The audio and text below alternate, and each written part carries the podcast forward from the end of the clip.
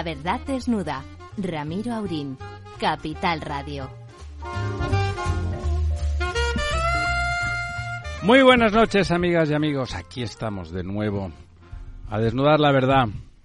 Y falta que nos hace, y falta que nos hace porque realmente con tanto medio de comunicación, pues algunos tienen la necesidad de inventarse las noticias y entonces se confunden cuando, con lo bonito que es hacer ficción y escribirla y hacer llamarle novela o lo que sea, incluso novela con personajes reales, ¿eh? como, como nuestro don Ramón, que es personaje y que es real y en lugar de meterlo en una novela y decir, y decir que mató a Prim en esa novela, que bueno, pues sería legítimo, pues nada, la gente se inventa, se inventa las cosas porque me imagino que hay que, bueno, hay que vender o hay que ser leído y entonces si uno dice que la niña mordió al perro, pues es mucho más eh, vendible que no que un perro, como siempre, pues muerda a la niña.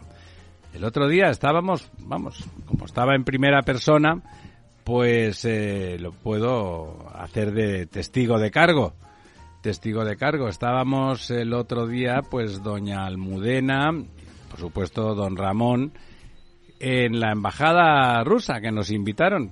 Nos invitaron al día de Rusia y nosotros pues fuimos, como no podía ser. ¿El nuevo embajador? De otra, de otra manera. Otro Yuri, igual que el antiguo, muy simpático, igual que el antiguo, bueno, y haciendo su trabajo, intentando templar gaitas con la que le toca bregar, teniendo en cuenta la situación la situación en Rusia, Ucrania, bueno, ya saben ustedes, no hace falta que, que demos muchas explicaciones.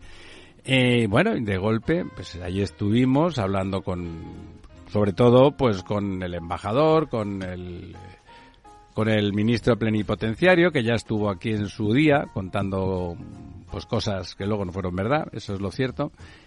Y a continuación, pues eh, hoy ha aparecido que sí, que don Ramón estuvo allí, lo cual fue público y notorio, porque como íbamos de la mano de don Ramón, pues nada, el embajador nos recibió con muchos parabienes, diciendo que había leído tantos libros de, del profesor, bueno, haciendo de embajador, que es lo que hacen los embajadores, encantadores, y recibir a las personas que le parecen importantes. No lo digo por doña Almudena y por mí, sino por don Ramón, claro. Y a continuación hoy en un medio, que no voy a decir ni el nombre, pues ha, dicho que el don Ramón se dedicó a, a, proferir algún que otro exabrupto en un tono que además no es que no diga cosas raras de vez en cuando don Ramón, pero cada uno tiene su estilo y desde luego no es el que se ha producido en ese medio el habitual y además pues bueno es completamente falso lo que se ha comentado ahí. Ese me decía don Ramón no voy a dedicarme a, a, negar y a desmentir todas las cosas que salen pero vamos como estuvimos todos allí yo sí que me he permitido decir que, que todo eso que ha salido pues bueno pues simplemente pues es mentira. Y era mentira verdad un don calificativo Ramón? absurdo un calificativo vergonzoso decirlo así, ¿no? A mí no, no, ese estilo no me gusta nada.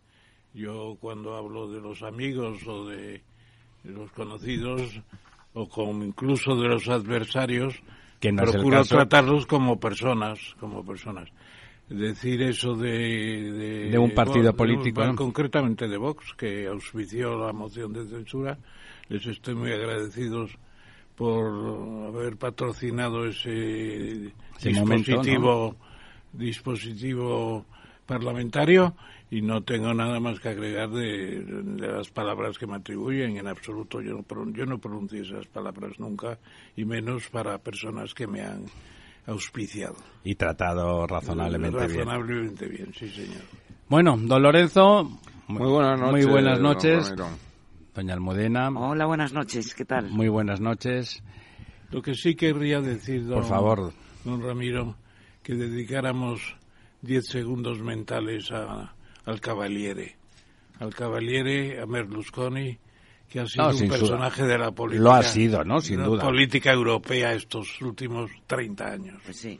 Sí, ha tenido momentos, digamos, mejores y más en los que ha sido simplemente un personaje, pero desde luego no se le puede obviar como un gran factotum. Fue, fue cuatro primer, veces primer ministro de la República Italiana, que no es poca cosa, y bueno, y sin duda, además, un gran empresario audiovisual, el, bueno, el creador de Mediaset, en principio, y que, bueno, con presencia en España, eh, ya sabemos, y por lo tanto, bueno, murió de leucemia, eh, murió de leucemia. Bueno, pero murió a los 86 sí, años. Sí, sí, o sea, bueno, llevaba, era más joven que usted, pero llevó peor, tres años. peor vida que usted y bueno, y ahí está, murió, la gente a todo el mundo le llega su San Martín y Hombre, no, no, no lo digo, no lo digo por el animalito, no lo digo por el animalito, sino porque bueno, porque a todo el mundo le llega el momento en que la cosa se acaba, no, no, no era con mala fe, pero está ahí San Martín siempre dedicado,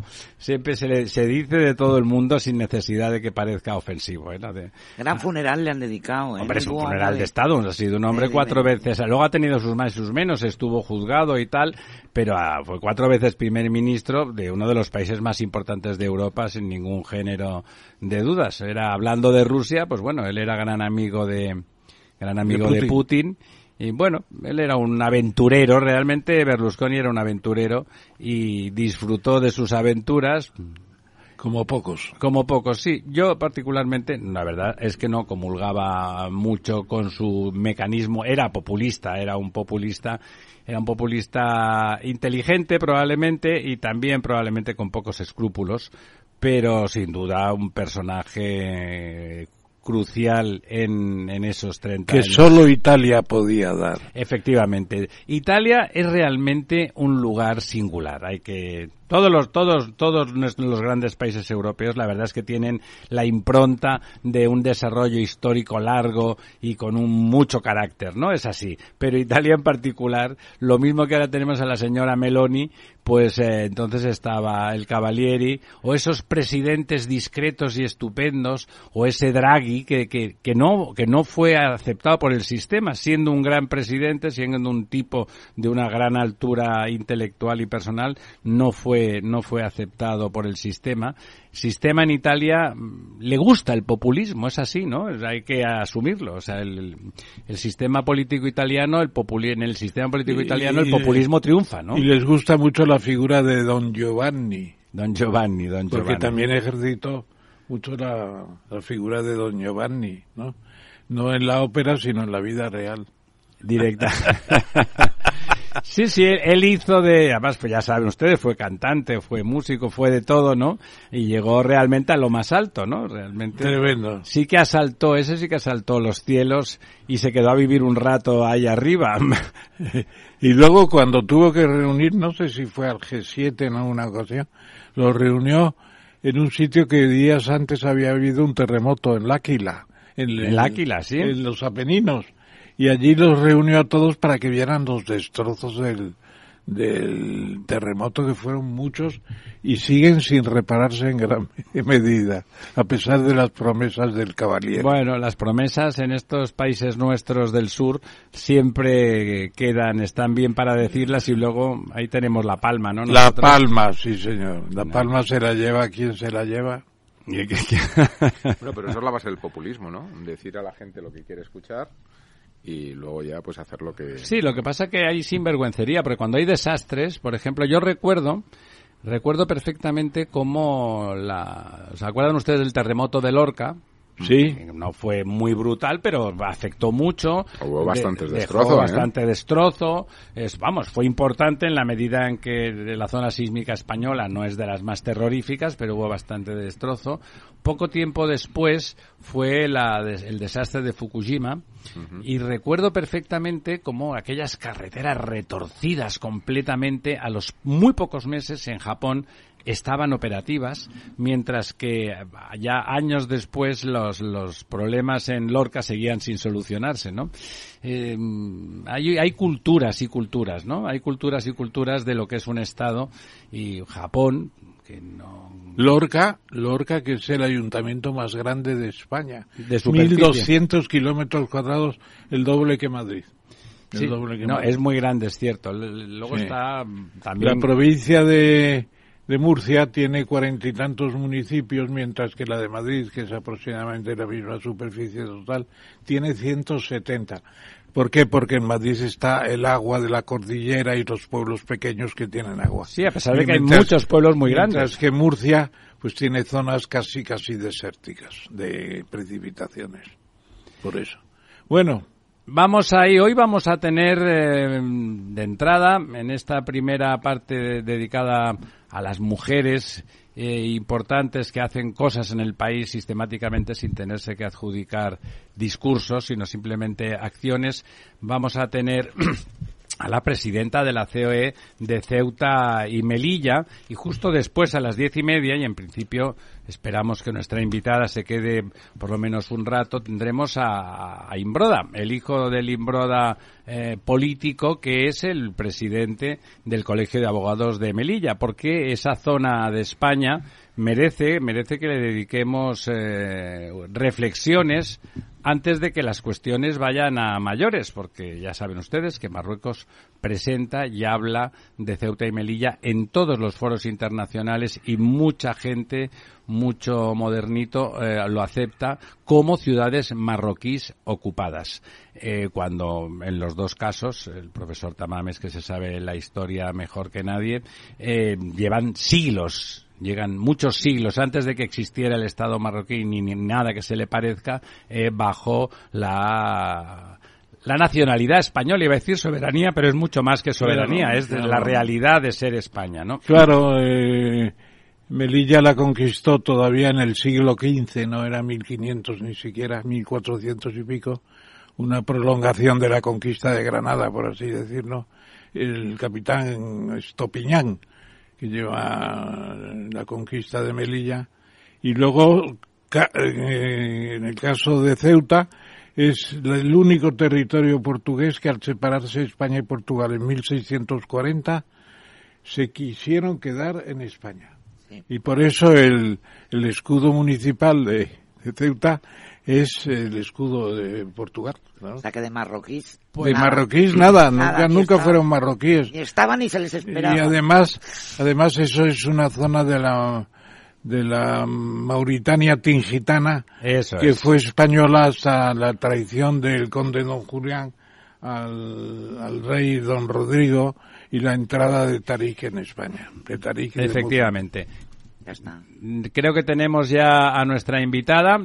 Arancha. Arancha. Buenas noches. Hola, buenas noches, Arancha. ¿Qué tal? ¿Qué tal? ¿Cómo estamos? Bueno, Arancha, como ha comentado Ramiro, es presidenta de, de la CEO en Ceuta y es directora de la empresa Interservicios, que es una empresa dedicada a asesorar a empresas desde hace 30 años. Ayudáis a las empresas a instalarse y les dais asesoramiento fiscal. Yo he tenido el placer de, estar con Arancha la semana pasada en Bruselas y, bueno, una de las cosas que me comentó, que por cierto Arancha lo pasamos estupendamente y hemos aprendido mucho, mucho. Y una de las cosas que me comentaste es sobre el régimen fiscal que tenéis en Ceuta, que parece que, las excelencias solo son en Gibraltar y en Ceuta tenéis un régimen fiscal estupendo para la atracción de empresas. ¿Se puede hablar de Puerto Franco en, el caso de Ceuta, Arancha? Bueno, en realidad lo somos, pero la legislación no nos deja desplegarnos como, como tal.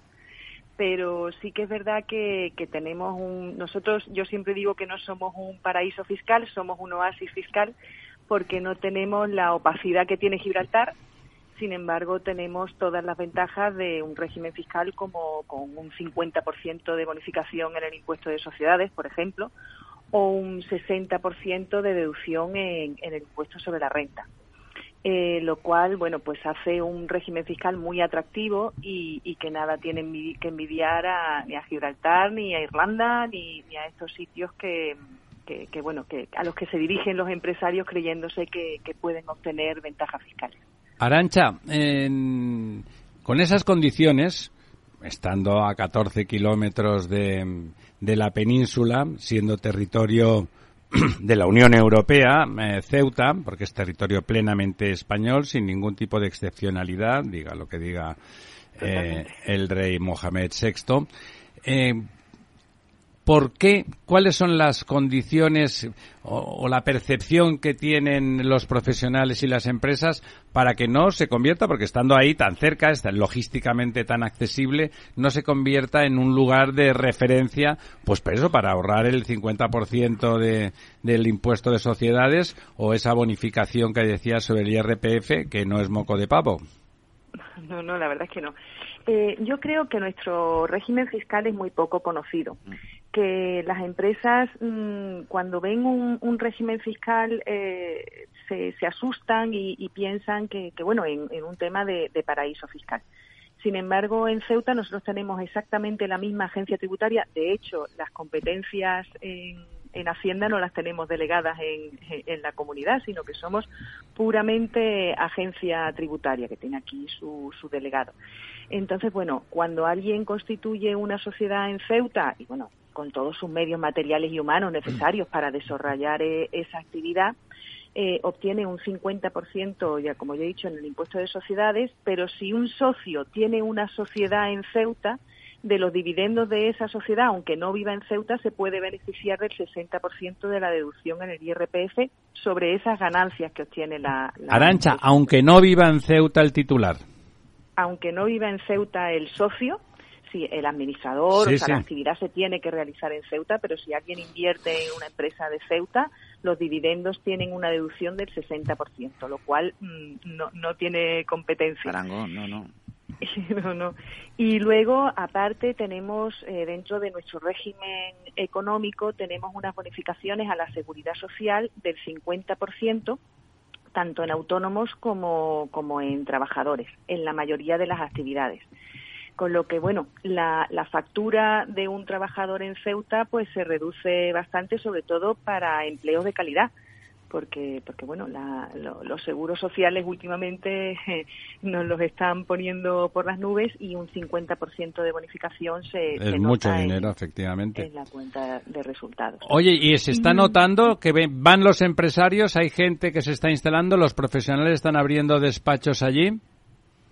Bueno, los profesionales no. Eh, ahora hemos tenido, eh, gracias a una modificación de, de la normativa de, del juego, pues hubo eh, una serie de empresas eh, del juego que se han instalado en, nuestra ciudad, porque claro, no, no, no, no hay competencia, tienen que estar dentro de la Unión Europea y con, la bonificación del impuesto y, y, con los sueldos que, pueden tener. Cuando un trabajador viene a Ceuta, eh, residente, tiene un 60% de deducción en, en, el IRPF, con lo cual el salario mm, se, nota, se nota más, se nota más y, esa bonificación de la seguridad social y luego aparte el IVA nosotros no, no tenemos no tenemos IVA pero y hay una normativa sobre el IVA en, la Unión Europea que dice que los, los trabajos que se desarrollan por ejemplo la publicidad si una empresa de Ceuta eh, hace publicidad para vender sus productos en, en Península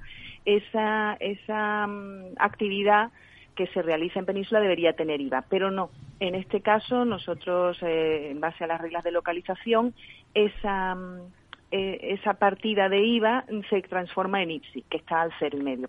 Con lo cual, una factura también de, publicidad, cuando, bueno, de este tipo de empresas o empresas que tienen que, promocionarse muchísimo en Península para poder vender sus servicios, pues tienen también una, una bajada de IVA interesante sobre todo, por ejemplo, en, el caso de las empresas del juego que no tienen IVA para deducirse porque el juego no tiene, no tiene Don Ramón. Eh, hola, ¿qué tal estás, querida Arancha? Arancha, eh, Ramón Tamames al habla. Oye, quería plantearte primero una cosa que necesitáis como beber, eh, tener un aeropuerto porque tenéis helicópteros, tenéis servicios aéreos buenos, etcétera.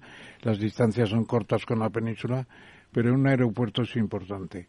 Y luego yo creo que efectivamente la gente no conoce el régimen de las islas, perdón, de las islas Canarias, tampoco lo conocen, pero no conocen el régimen de las ciudades autónomas. Ciudades autónomas ni Ceuta ni Melilla.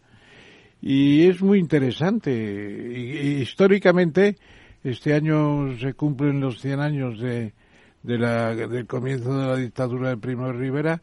Primo de Rivera le ofreció Ceuta al Reino Unido a cambio de Gibraltar y le dijo es más del doble de Gibraltar, tiene 12 o 14 kilómetros cuadrados, tiene un agua estupenda, una mina de agua, tiene un bosque, eh, un pinar maravilloso, el Monte Hacha que Hacho, ¿el Monte Hacho?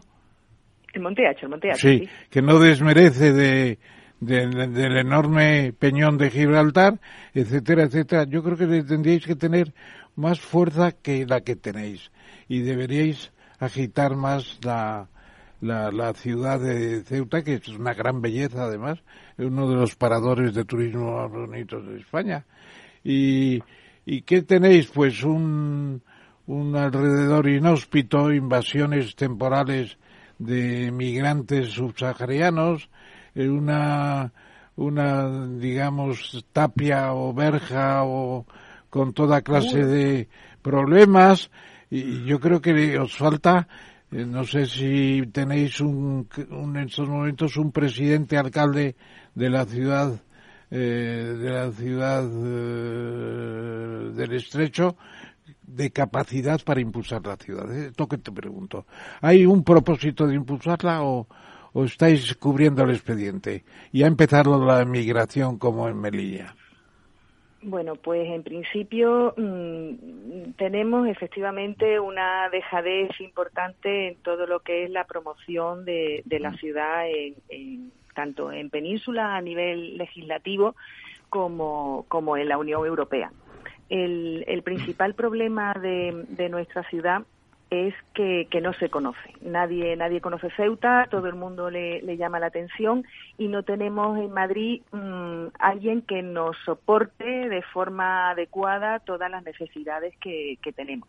Hay que tener en cuenta que mmm, al no tener las competencias eh, delegadas, porque no tenemos capacidad legislativa, el, el Ministerio de, de Educación eh, está aquí mmm, como gobierno central, el Ministerio de Sanidad, y yo pienso que los gobiernos pierden una oportunidad de oro para mostrar al resto de comunidades autónomas cómo se puede hacer bien una política de educación, una política de sanidad y etcétera, en, en general todas todas las políticas. Eh, otro problema, un, uno, el principal problema que tenemos, entiendo yo, en nuestro régimen mmm, político. Nosotros eh, tenemos una ciudad autónoma que no tenemos un presidente de, de, comunidad autónoma, tenemos un presidente alcalde. Entonces, bueno, tenemos consejeros que son consejeros concejales. Y estar a, una, a un desarrollo y una visión de la ciudad a largo plazo unido al, al quehacer de una ciudad normal, yo pienso que nos resta mucha mucha capacidad, mm, nos resta mucha capacidad. Pero bueno, en este en esta nueva etapa legislatura de, legislativa que hemos abierto ahora, eh, yo le he pedido encarecidamente al presidente Vivas que este sea eh, la legislatura de las empresas donde desarrollemos todo nuestro régimen fiscal eh, que tiene mucho por desarrollar. Y, y bueno, que, que, las empresas de aquí de Ceuta cojan un, un, músculo suficiente como para poder tener la capacidad de, mostrarnos a, al resto de, de, España.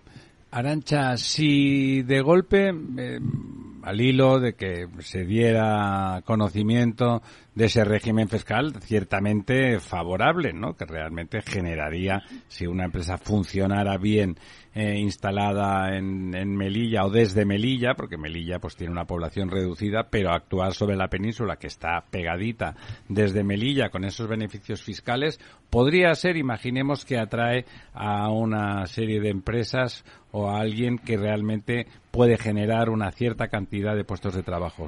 En esa superficie tan reducida, ¿hay capacidad, por ejemplo, de encontrar habitación, de que haya de que haya pisos, casas, También, vivienda pues. para que esos trabajadores se instalaran en, en, Ceuta. O sea, además de la voluntad de generar riqueza económica, ¿hay posibilidad real de que soporte a, a, al, al capital humano que necesitan esas empresas? Pues yo pienso que sí.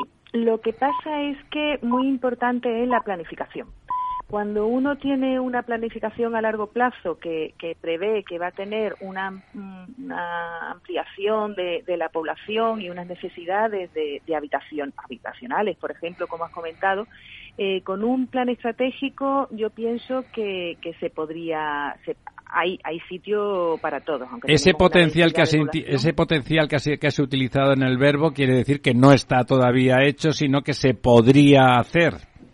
No, aquí no hemos conseguido, por, lo, por, lo, menos desde la parte empresarial no hemos conseguido que en Ceuta haya un plan estratégico de, la ciudad. además, Arancha, ¿por qué ocultarlo en una conversación como la que estamos teniendo? El hecho de que sobre eh, Ceuta, igual que sobre Melilla, pesa, un, poco menos que sobre Melilla. Un poco menos que sobre Melilla, pesa eh, la previsión la posibilidad de que un día Marruecos pues eh, lance, lance, una situación mucho más difícil de la que hemos tenido hasta ahora.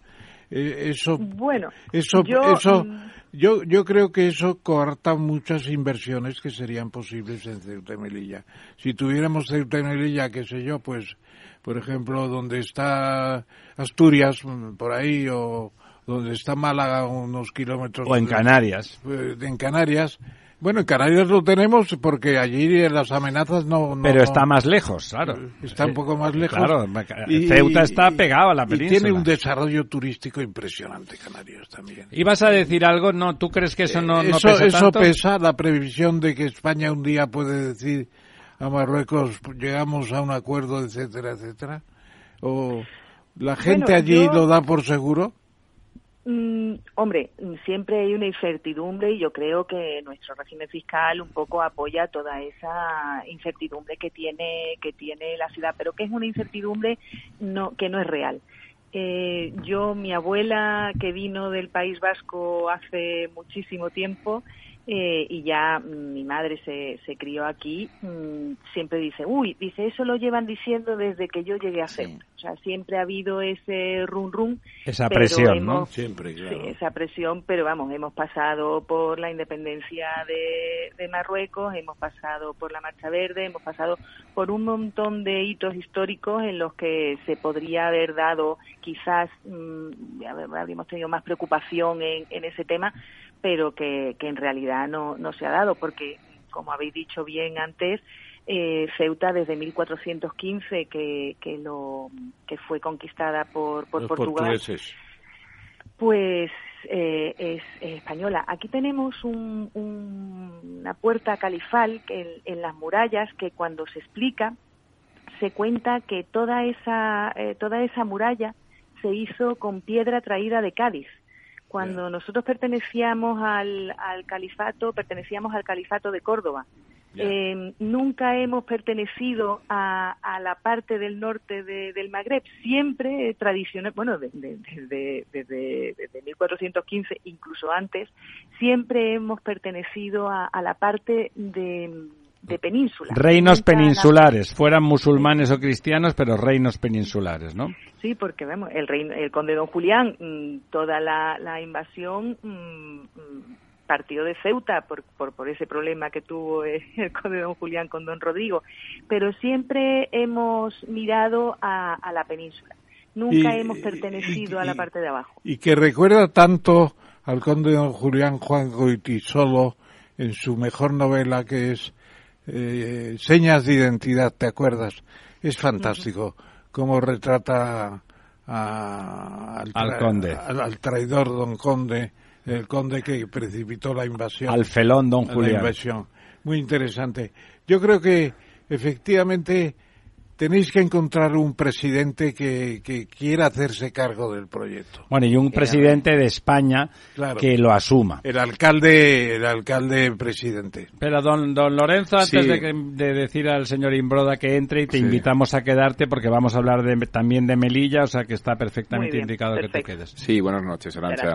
A mí la verdad es que me gustaría preguntarte, y en parte porque, eh, bueno, pues no, no, he tenido la suerte de, de estar en una ciudad como Ceuta, de cómo se vive la relación con el vecino del sur en el día a día. O sea, me explico. En el caso, por ejemplo, de Gibraltar, pues eh, es obvio que la mayoría de los trabajadores vienen de la línea y esto es una especie casi de montaje porque entras allí, todos son españoles y, te los encuentras por la mañana trabajando en una tienda y por la tarde en, el bar de la línea. de la línea o de lo que sea, ¿no?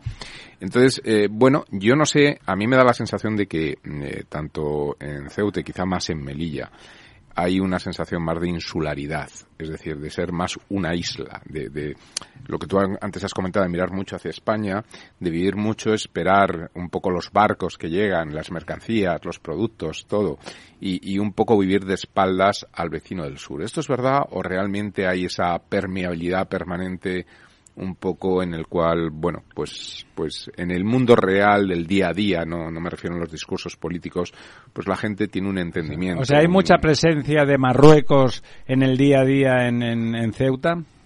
Eh, esto ha, cambiado. Eh, hasta el año 2018, que empezó Marruecos a poner una frontera muy antipática, eh, mucha gente de, Ceuta teníamos casa en, Marruecos y disfrutábamos de las playas que hay, que es la zona esta de Tamuda Bay, que es donde veranea el rey de Marruecos y todo eso. Hay unas urbanizaciones, hay unas playas estupendas y de hecho todo el sur se va normalmente a veranear al, norte. Nosotros disfrutábamos de esas playas, disfrutábamos de ese entorno durante todo el año y teníamos mucha relación entre, entre una zona y otra. A partir del año 2018 que empiezan a poner la frontera muy antipática, todos los españoles empiezan a vender las casas del norte de Marruecos y, empezamos a, ir menos.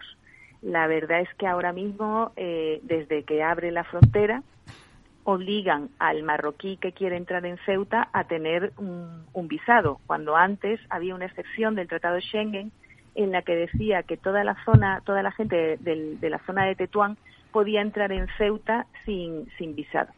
Entonces, bueno, pues sí que teníamos aquí mucha gente mm, de tránsito que entraba y salía, utilizaba nuestros servicios públicos, iba al hospital y, bueno, y en general tenía eh, mucho trasiego la, la, frontera tanto de marroquíes como de españoles. A partir del 2020, bueno, del 2021 que se abre la frontera, ya no, no, no hay apenas eh, movimiento, sobre todo de marroquíes, porque todos los marroquíes eh, necesitan visado y no todos, no todos tienen. Así que ha habido un, un antes y un después. Antes quizás había también más eh, intercambio cultural, pero ahora la verdad es que no, no hay, hay poco, hay muy poco. Oye, pero Arancha, perdón, con permiso del, del moderador director.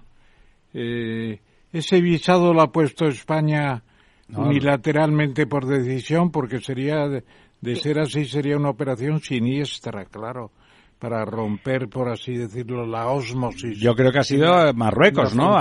¿O ha sido una obligación porque Marruecos también ha impuesto un visado para los españoles? Que creo que no es el caso, ¿no?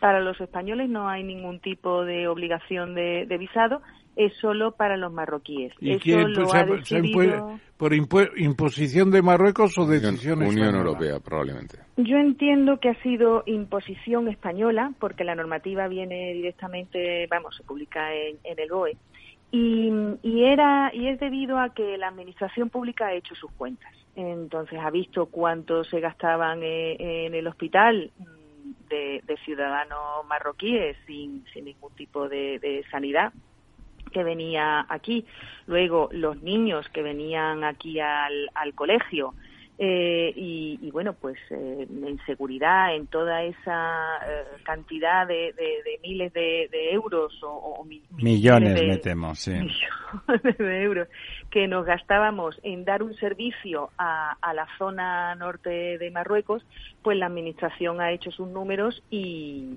ha pues decidido que bueno que no le que no le compensa. Es un ahorro negativo para todo.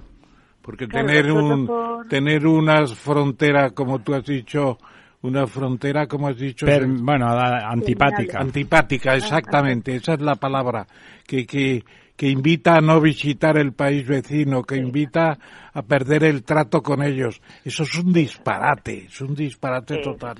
Bueno, a eh, nosotros desde la Confederación de Empresarios nos preguntan y lo que hemos eh, solicitado es que nos dijeran los números de personas con visado que entran en, la ciudad, no para hacer cuentas, para hacer números, para ver si compensa económicamente, no solo social y, y, políticamente, sí. económicamente, a ver si, si compensaba, pero no hemos conseguido que nos den los números. Le hemos pedido al ministro bueno, de eh, Arancha, no te vayas porque ahora tenemos al otro lado del teléfono al señor Imbroda ¿Está usted ahí, señor Imbroda? sí, sí, buenas noches. Blas Jesús. Blas Jesús. Eh, Blas, eh, pues eh, muchas gracias por estar con nosotros. No sé, ¿nos hablas desde Melilla? Sí, sí, desde Melilla. Mañana ya en Madrid otra vez. ¿Otra vez? Melilla. Sí, sí, sí. ¿Usted vive en Melilla o en, o en Madrid habitualmente? No, no, vivo en, mi domicilio y mi familia, todo es Melilla. Lo que pasa es que siempre paso, en la semana algún día paso también en Madrid trabajando. Don Blas es el presidente, no sé si el título es adecuado, del Colegio de Abogados de Melilla. Eh, el nombre, el apellido de Imbroda, evidentemente, les suena a ustedes completamente vinculado a la política melillense. Decano sería la palabra. Decano, seguramente, decano. Eh, estábamos hablando de Ceuta y yo todo el rato por la cabeza se me pasaba que esa, esa presión asfixiante que, nos cuentan siempre los informativos sobre Melilla, quizás sobre Ceuta no se comenta tanto. Es, es muy distinta, eh, ustedes que están ahí cerca pero lejos al mismo tiempo, es, eh, se siente distinto el melillense, el, el español melillense siente que es muy diferente la situación de Ceuta y Melilla. Bueno, eh, yo, en mi opinión, eh, yo no sé ahora eh, o en estos últimos años Ceuta, pero eh, yo creo que en, Melilla la población eh, de Melilla está bastante más mezclada que la de que la de Ceuta. Melilla es una mezcla absoluta de población eh, musulmana, población eh, no musulmana, o es decir, somos estamos mezclados y, y bueno no es es decir eh, todos, en todos los lugares de la ciudad, en todos los barrios, en todos los sitios, eh, vivimos absolutamente eh, mezclados, trabajamos. Decir, la convivencia, la relación en Melilla entre todas las culturas ha sido siempre muy buena y lo sigue y lo sigue siendo. Eh, a mí, yo no sé, eh, ahí, eh, actualmente en Ceuta, yo recuerdo eh, que en Ceuta a mí me daba la sensación un poco que vamos, eh, yo veía eh, la población eh, musulmana más concentrada en determinados barrios, la población no musulmana en otros, la población no musulmana. Bueno, la situación de Ceuta a mí me da, siempre me ha dado la sensación de que como, bueno, veían la península, bueno, y siempre, o en fin de semana, se trasladaban a la península tan cerca, pues era algo distinto y entonces no, la, no sé, la, la no sé, la mezcla no ha sido tanta, o por lo menos antes, o hace, hace unos años. En Melilla es distinto. Melilla sí es una isla, es una isla, absolutamente una isla, pues rodeado por una actualmente por una valla horrorosa. Eh, eh, yo de niño nunca conocí, de joven nunca conocí esa valla. Esto es lógicamente fue una imposición de la Unión Europea, es la valla de la Unión Europea, cuando empezó ya toda la presión migratoria eh, subsahariana. Pero es una es una isla y en consecuencia aquí vivimos eh, a una cierta distancia de la península y aquí la convivencia siempre ha sido muy buena, la relación ha sido muy buena, la, bueno, una ciudad intercultural donde vivimos y trabajamos eh, todos de distintas culturas y bueno. Don, Blas, pero justamente el problema no es de los melillenses en principio, como usted dice, y si usted lo dice, pues es verdad porque son un ciudadano plenamente melillense, eh, sino que es verdad que en un momento determinado la presión eh, parece que inducida parece que inducida de migración subsahariana sobre la ciudad, que es una ciudad pequeña y con una cantidad de habitantes, pues bueno, la que es, es enorme, ¿no? Realmente hay un momento, yo estoy de acuerdo con que la valla es horrorosa de concepto y en su fisicalidad, ¿no? eso es así. Eh, pero al mismo tiempo, si eso se invade por miles y miles y miles de, de migrantes subsaharianos, ¿eso cómo se soluciona? Más allá del sentimiento de que la valla no es nada mm, agradable, ¿no?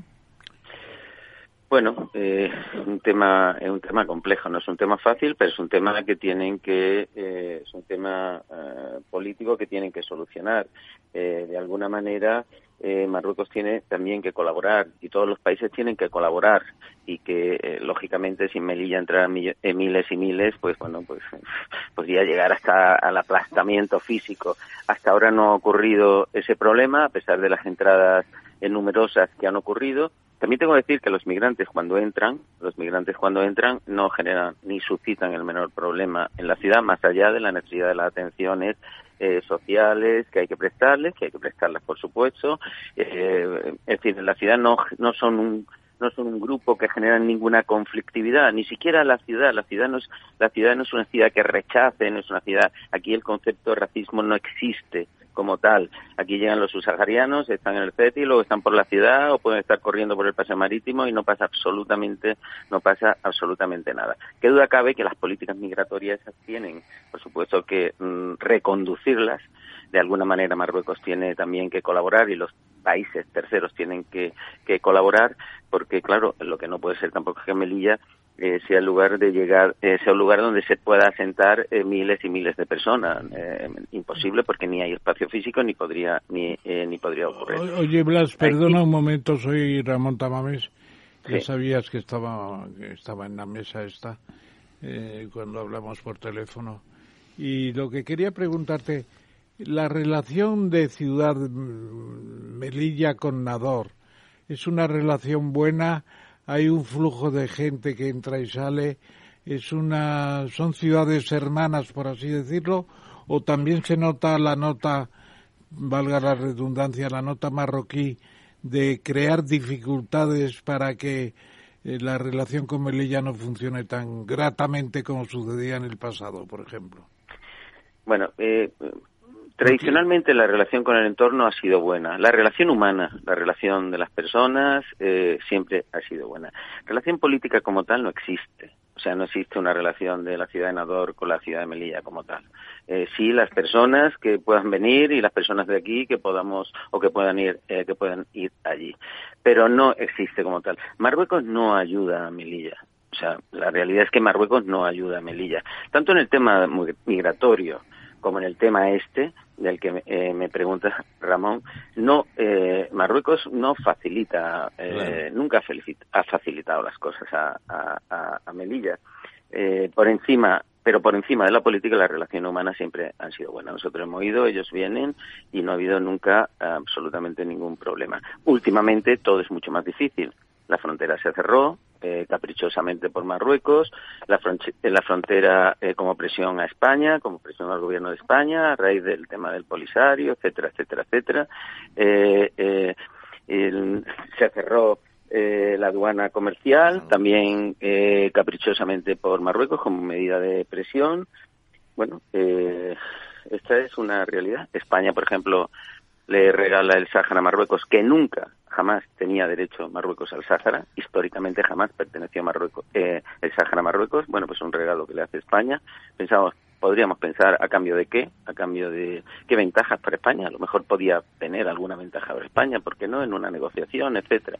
Eh, y no ha habido ninguna ventaja desde luego a día de hoy que se conozca porque la aduana sigue cerrada. Ah. Marruecos el otro día hizo un, permítanme que lo diga así, un exabrupto con relación a, a Melilla o yo no sé, yo creo que nombró también a Ceuta, eh, dudando de la españolidad, no dudando de la españolidad, negándola, negándola, negándola. Eh, cuando España, Melilla es España desde 1497, 1497, que no hablamos, no hablamos ni de épocas coloniales, ni hablamos de protectorado, ni hablamos de nadie. Además, cuando se hizo el protectorado de España y Marruecos, Melilla quedaba fuera, la frontera del protectorado de España y Marruecos era, era después de la frontera, hasta la frontera con Ceuta, es decir, ciudades españolas siglos y siglos español y sin embargo Marruecos nos ha ayudado. No sé qué hemos conseguido con esos acuerdos, ni con esa cesión, ni con ese regalo.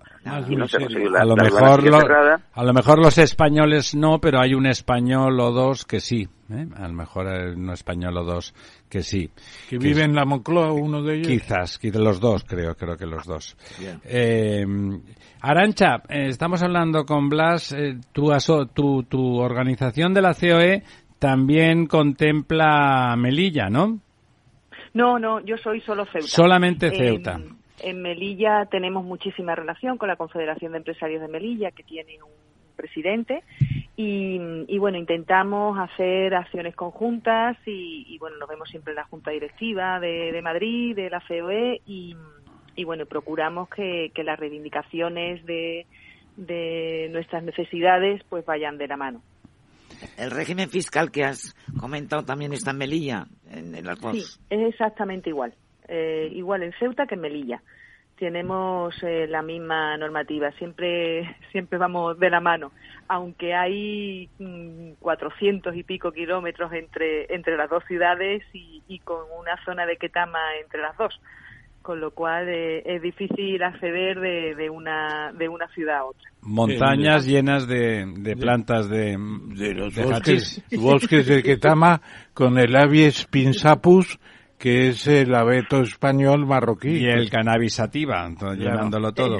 Fantástico. Yo le preguntaría a Blas, y aprovecho también para que, como está Arancha, que, podrá opinar sobre este tema, eh, la pregunta es, eh, desde la pandemia eh, se han ido de Melilla unos 2.000 mil habitantes y la tendencia es que eh, ha empezado en Melilla una despoblación por razones económicas de pensar que no hay un futuro claro mientras no haya una decisión española de potenciar las dos ciudades en la medida que decíamos antes. Y sobre todo Melilla, ¿no? Que, es, una isla, como decía como decías tú, y además con una arquitectura española maravillosa. Melilla es una ciudad española medio catalana, de arquitectos catalanes, ¿no? Entonces, e, ¿ese proceso de despoblación eh, está en marcha o se puede frenar, eh, querido Blas? Bueno, en mi opinión, eh, se puede frenar y estoy convencido que se va a frenar. Es cierto que ha habido un cierto desasosiego en la ciudad en estos últimos en estos últimos años ha habido una paralización generalizada eh, de, la actividad, eh, de la actividad económica y bueno, eh, y la verdad es que esa ha sido la, la sensación y ha sido lo, lo, lo, lo, que se ha, lo que se ha vivido en la ciudad. Bueno, eh, Marruecos ha presionado mucho, España no ha sido no ha sido firme en, las relaciones con Marruecos. Las relaciones con Marruecos, desde mi punto de vista, eh, tienen que ser de respeto absoluto. Eh, yo respeto al país de Marruecos y entiendo que España tiene que respetar eh, a Marruecos y las relaciones tienen que ser muy buenas, pero recíprocas, absolutamente recíprocas. Es decir, Marruecos también tiene que respetar a España, absolutamente. Entonces, las relaciones buenas son de buenas para los dos lo que no puede ser buena solo eh, para una que para uno que ha sido Marruecos que lo que ha ocurrido por las circunstancias tan extrañas que han pasado en estos eh, en estos últimos años. También tengo que decir con respecto a España Marruecos que eh, Marruecos siempre ha aprovechado a lo largo de la historia los momentos de debilidad de España y nada más que hay que hacer un recorrido por la historia de la relación entre España y Marruecos y los problemas que, ha podido, que se han podido vivir en cada momento. Y España sí ha sabido, eh, Marruecos ha sabido perfectamente aprovechar los momentos históricos de debilidad. Yo creo que eh, no debió haber un, no ha debido haber un momento de, de, fortaleza en España en estos últimos años y sin embargo Marruecos sí se ha sentido fuerte, muy apoyada por Estados Unidos, eh, ahora Israel está también allí con toda la tecnología, hasta Pegasus incluido.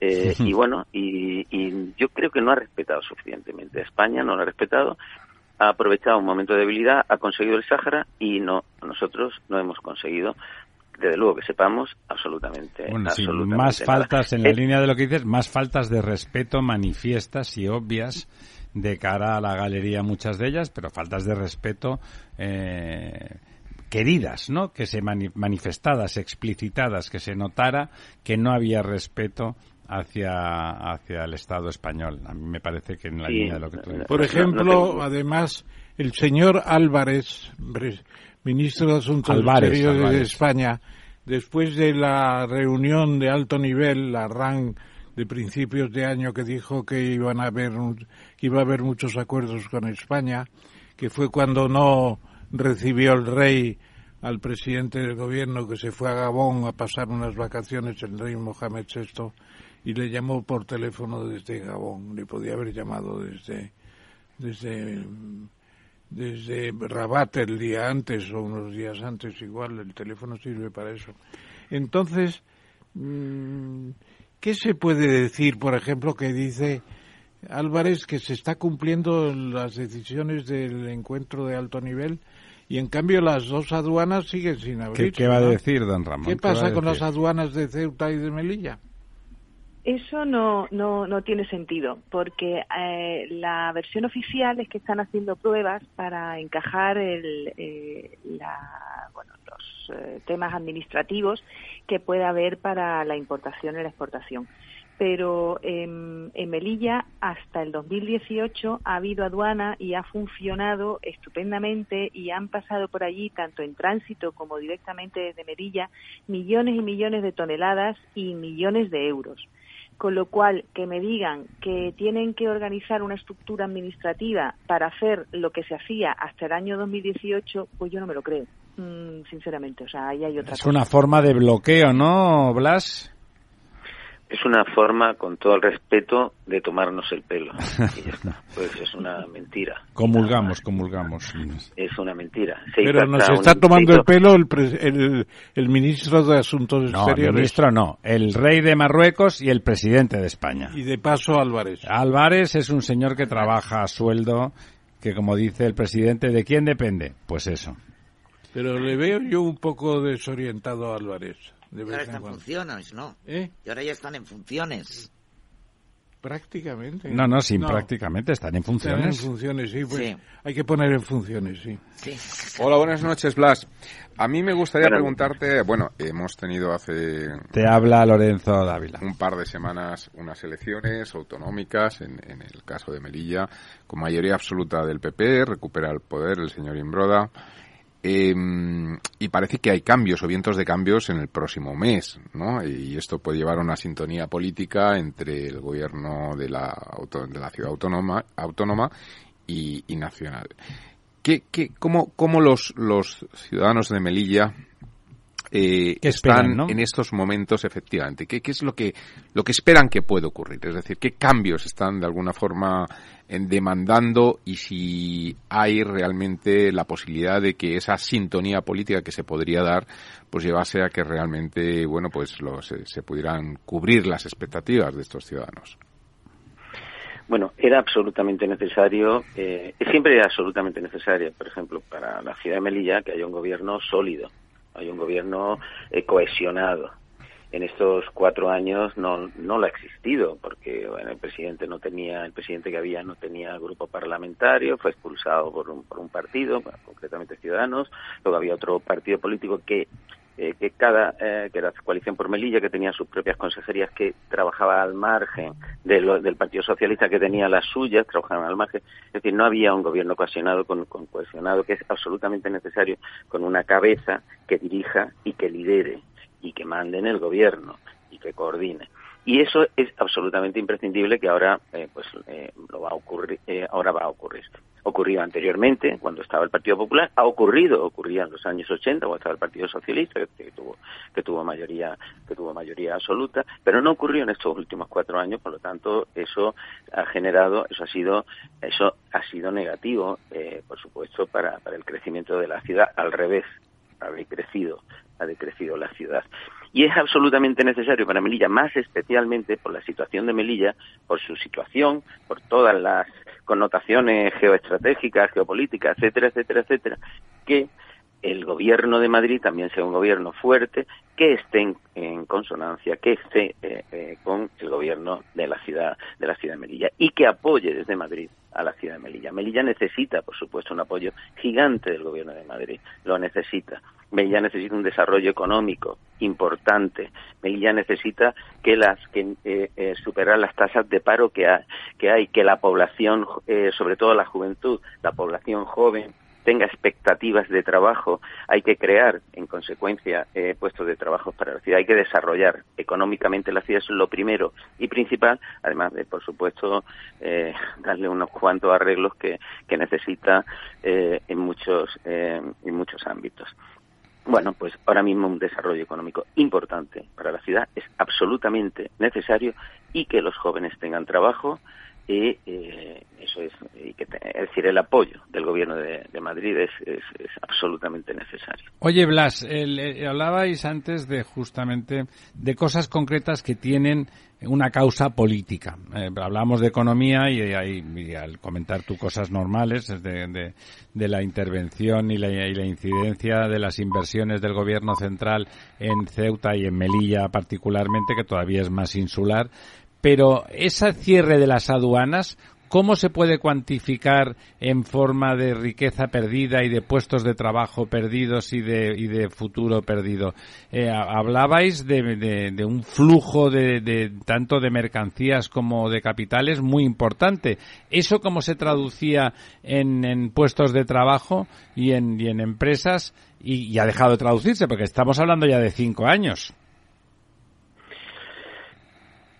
Sí, desde mi punto de vista, eh, bueno, eso eh, significó, eh, por supuesto, en el tema especialmente comercial, la pérdida de ingresos para la ciudad, una pérdida muy importante para la ciudad, más que para eh, que más más que para el número de puestos de trabajo para el, el, ingreso económico en la ciudad, porque había mucho comercio, muchísimo comercio, mucha actividad comercial que estaba sobre lo que se ha denominado el comercio atípico, que es la entrada de mercancías, que era entradas de mercancías en Marruecos. Este tema se perdió.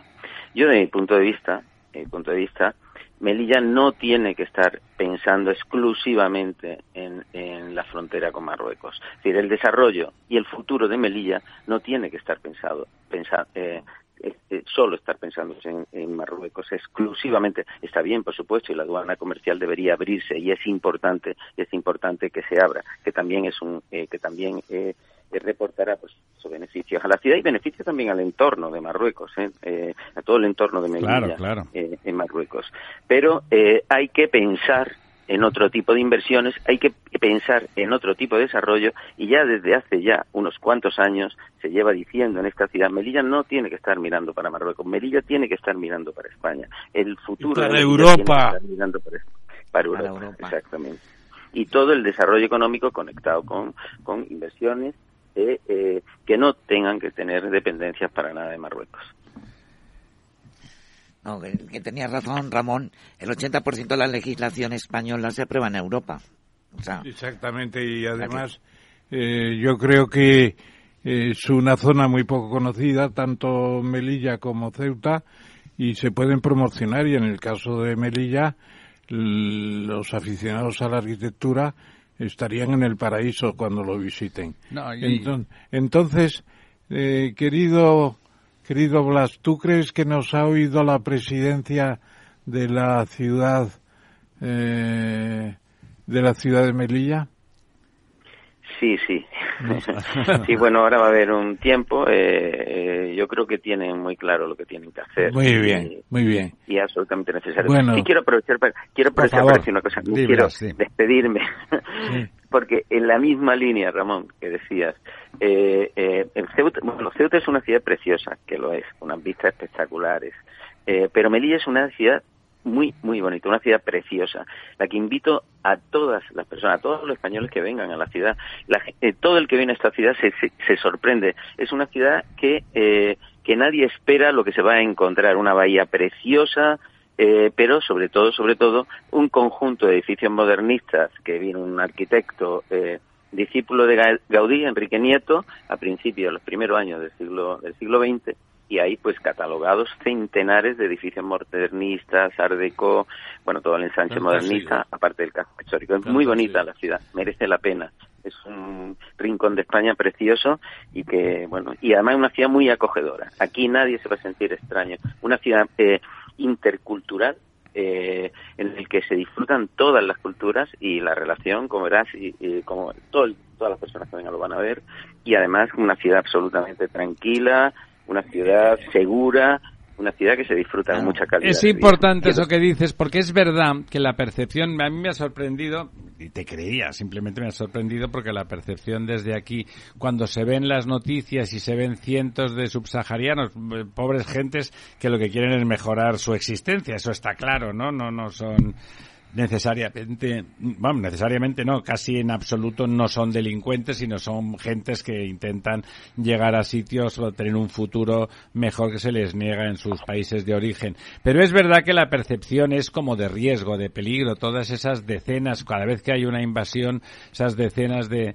de personas de, de subsaharianos vagando por las calles, a pesar de que, como tú comentas, pues la ciudad los acoge bien y que ellos en general no tienen mala voluntad intentan digamos que pasar desapercibidos y no molestar más de lo necesario mientras intentan llegar a la península, la percepción no es fácil de que sea buena. Entonces está muy bien que, que, que lo plantees como una posibilidad positiva porque, bueno, pues como está en el norte de África, yo creo que es al revés, tanto Ceuta, eh, porque está mucho más cerca, pero también Melilla, sería un lugar atractivo para un tipo de, visitante que, como además tampoco son muy grandes, con una cantidad mm, relativamente pequeña, daría mucho juego, ¿no? Pero es verdad que, sobre todo en el caso de Melilla, la percepción hay que, hay que, hay que mejorarla, hay que mejorar esas inversiones en seguridad para que parezca que si tienen que entrar emigrantes, que entren de forma arreglada, que no salten vallas, que no se vean muertos.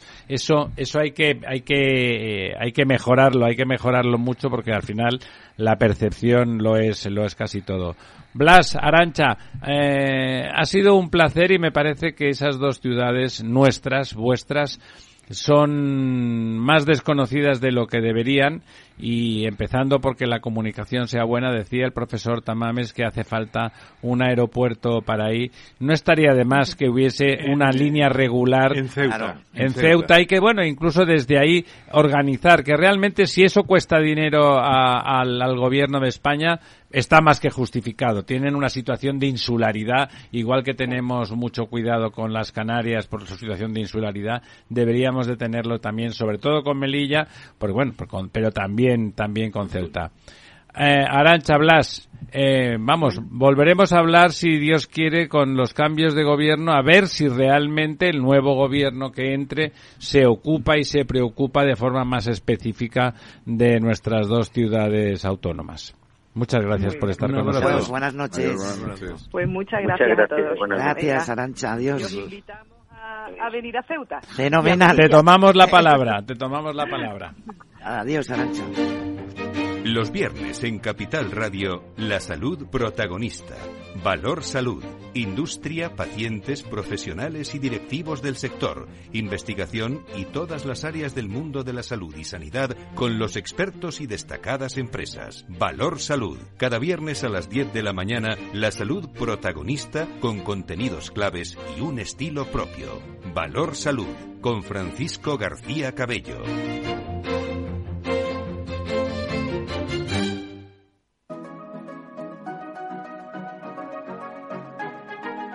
Los sábados a la una de la tarde, Capital Radio se adentra en el mundo de la solidaridad y el emprendimiento social. Presentado por Federico Quevedo, llega un espacio abierto a la cultura del bien. Compromiso humano en Capital Radio.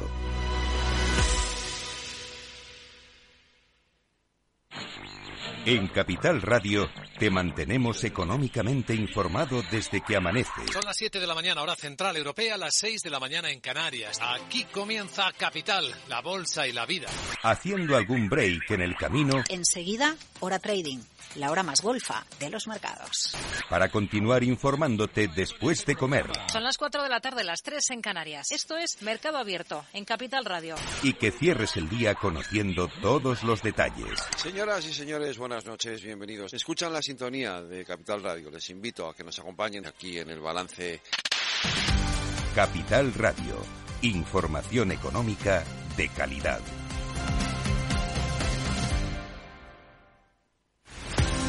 Empresas tecnológicas, escuelas de negocios, sindicatos, organizaciones empresariales, empresarios, formadores y figuras relevantes de las administraciones públicas comparten tertulia todos los miércoles a las 3 de la tarde en Cibercotizante, un programa dirigido por José Joaquín Flechoso. Cibercotizante, la digitalización desde una óptica diferente. Capital Radio.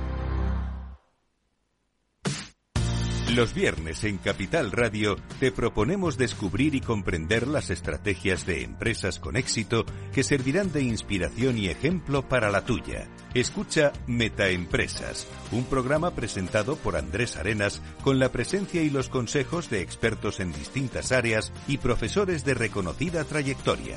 Todos los viernes a las siete y media de la tarde, Metaempresas, Capital Radio.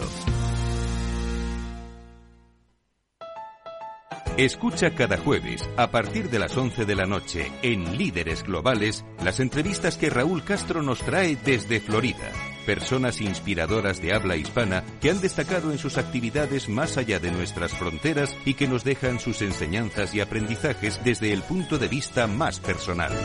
Líderes Globales, con Raúl Castro, en Capital Radio. Si te gusta el pádel, en Capital Radio tenemos tu espacio. Todos los martes, a partir de las diez y media de la noche, saltamos a la pista para contarte la actualidad del World Padel Tour, los torneos amateur, las novedades de las marcas y toda la actualidad relacionada con el segundo deporte más practicado de España. Esto es Padel, los martes a las diez y media de la noche en Capital Radio.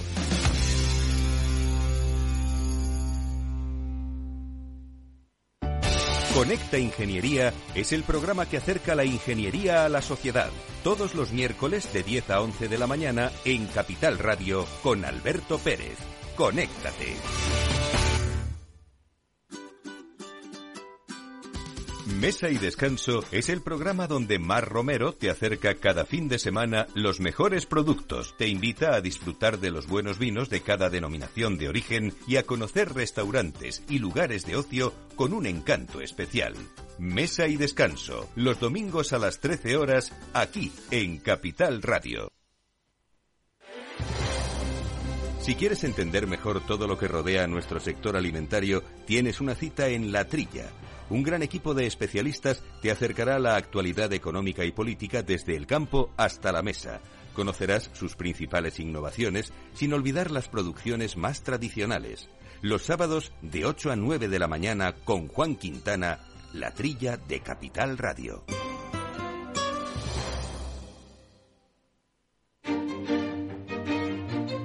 Valor Salud. Tiempo de salud su actualidad, sus personas, sus empresas. Todos los viernes a las 10 de la mañana en Capital Radio, con Francisco García Cabello. Los sábados a la una de la tarde, Sol Rengifo, Jesús Alba y Pedro Galatas nos conducen por la senda del mundo social en Compromiso Humano, un programa que busca fomentar la cultura del bien, dirigido y presentado por Federico Quevedo. Compromiso Humano, aquí en Capital Radio. Escucha lo que viene.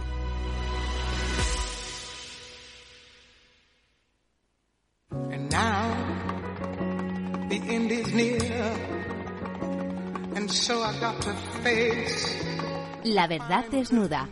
Ramiro Aurín. Capital Radio.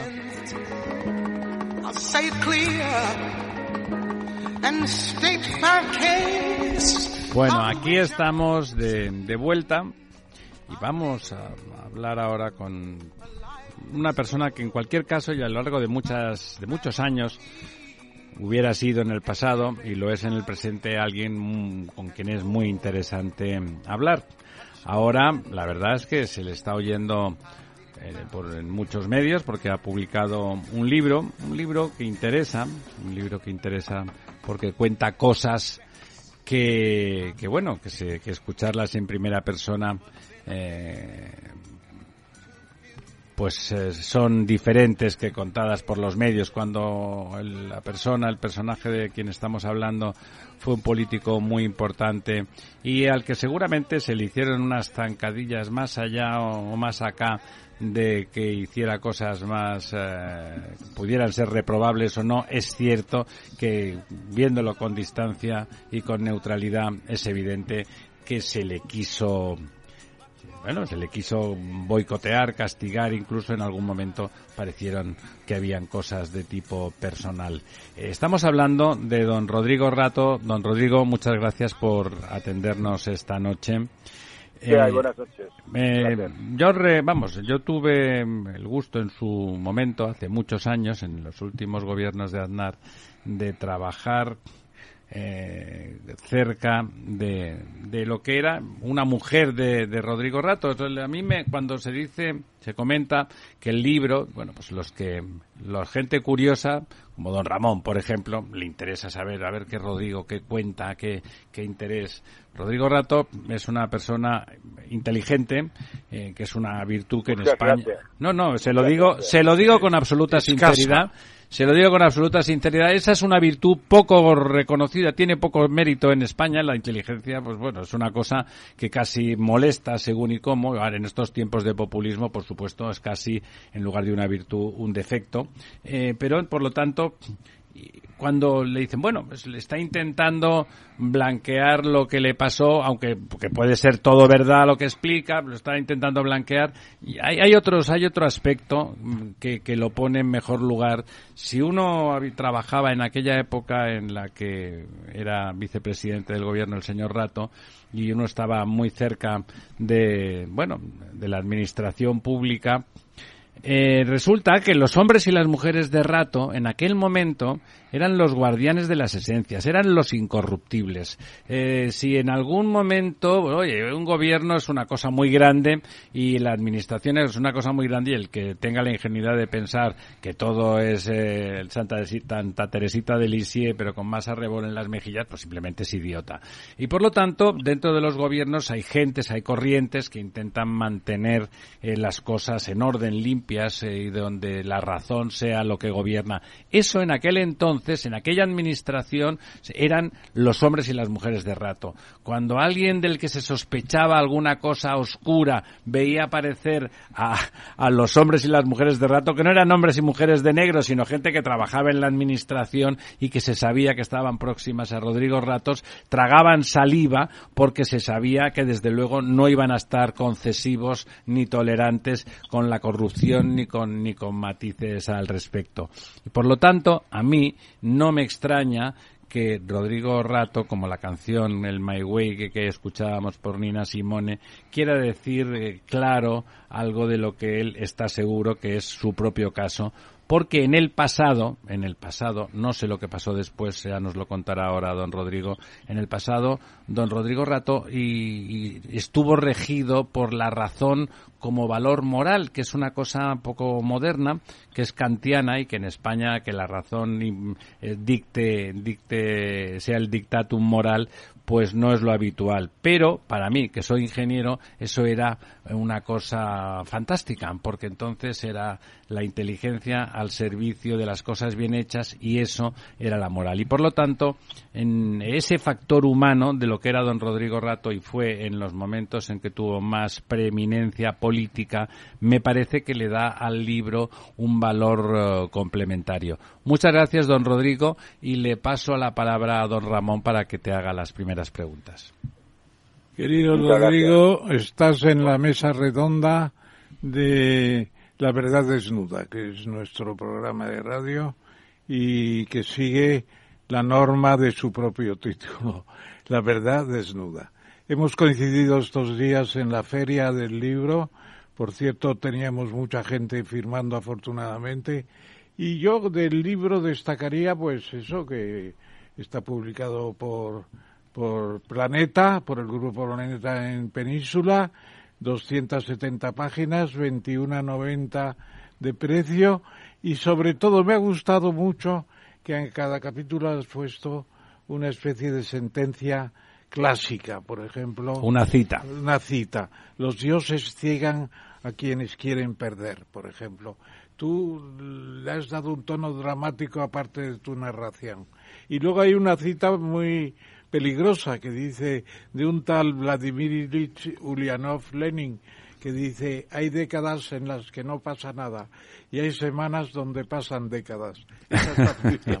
y luego la tercera que quería citar es lo inevitable rara vez sucede es lo inesperado lo que suele ocurrir. John Maynard Keynes. Bueno, tenemos ahí esas citas de un libro que a mí me ha parecido muy interesante. ¿Quieres, eh, si quieres que te diga, me lo leí en un fin de semana, lo tengo muy anotado. Y en el libro no se habla para nada de del Fondo Monetario, no se habla prácticamente para nada de los gobiernos Aznar. Se centra todo en lo que fue Caja Madrid, su evolución, etcétera, hasta el final la nacionalización y la fusión con la Caixa. Ahí yo echo de menos una nota histórica porque la Caja de Madrid que se creó en el siglo XVIII desaparece un poco miserablemente. Eh, no se no se le ha hecho ni un ni un entierro de tercera. Bueno le cargan el muerto de Bancaja la valenciana y eso pero tres siglos casi dos, tres siglos de, de, vida activa de la caja de Madrid del Monte de Piedad es muy importante. Bueno pero yo creo que eso lo explica muy bien lo explica muy bien Rodrigo todo lo que es la fusión de las siete cajas la creación de Caixa la la necesidad de salir a bolsa que se impone, mm. eh, etcétera, los problemas que tiene la salida a bolsa y luego la, la, fusión que ya queda eh, fuera de, observación porque el libro se acaba un poco antes porque el protagonista se retira de la cuestión antes de la, de la fusión definitiva con la Caixa. Entonces, eh, Rodrigo, nos has explicado una parte de tu vida y de la vida financiera de los españoles muy interesante, todas las consecuencias de lo que fue la gran recesión y yo creo que se convierte en un libro de texto obligado entre los que se dan a los españoles para leer, como hubo en tiempos cuando hizo Cacho la trilogía aquella maravillosa de las finanzas españolas. Tú has hecho un solo tomo, supongo que vas a por la trilogía, es la primera pregunta que te hago, ¿no? ¿Vas por la trilogía? Yo soy, yo soy muy novel en esto de la literatura.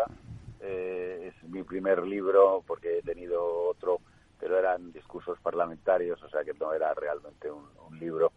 Y y bueno, pues no lo sé, es una, tú que eres mucho más eh, eh, experto, pues no sé cómo pasan estas cosas. Debe, vamos a ver cómo se desenvuelve este esta experiencia. Hasta ahora estoy contento, estamos contentos porque es un libro compartido con, con mi mujer, con Alicia. Exactamente, con Alicia. Y después veremos veremos lo que trae el, el destino y el futuro, ¿no? Y, y efectivamente el libro tiene una parte sobre la crisis financiera que me parece que puede ser de interés para los que quieran oír una versión, eh, pues no, no sé si distinta, pero por lo menos no la versión en que toda la culpa de todo lo que pasaba en España las tenía, lo tenían las cajas de ahorro, ¿no? Las cajas de ahorro tenían su, su parte de culpa, pero, pero bueno, era una historia mucho más compleja como suele suceder. Sí, pues a partir de aquí es como precisamente queríamos plantearte una serie de preguntas. Mira, don Lorenzo. Sí, hola, buenas noches, eh, Rodrigo.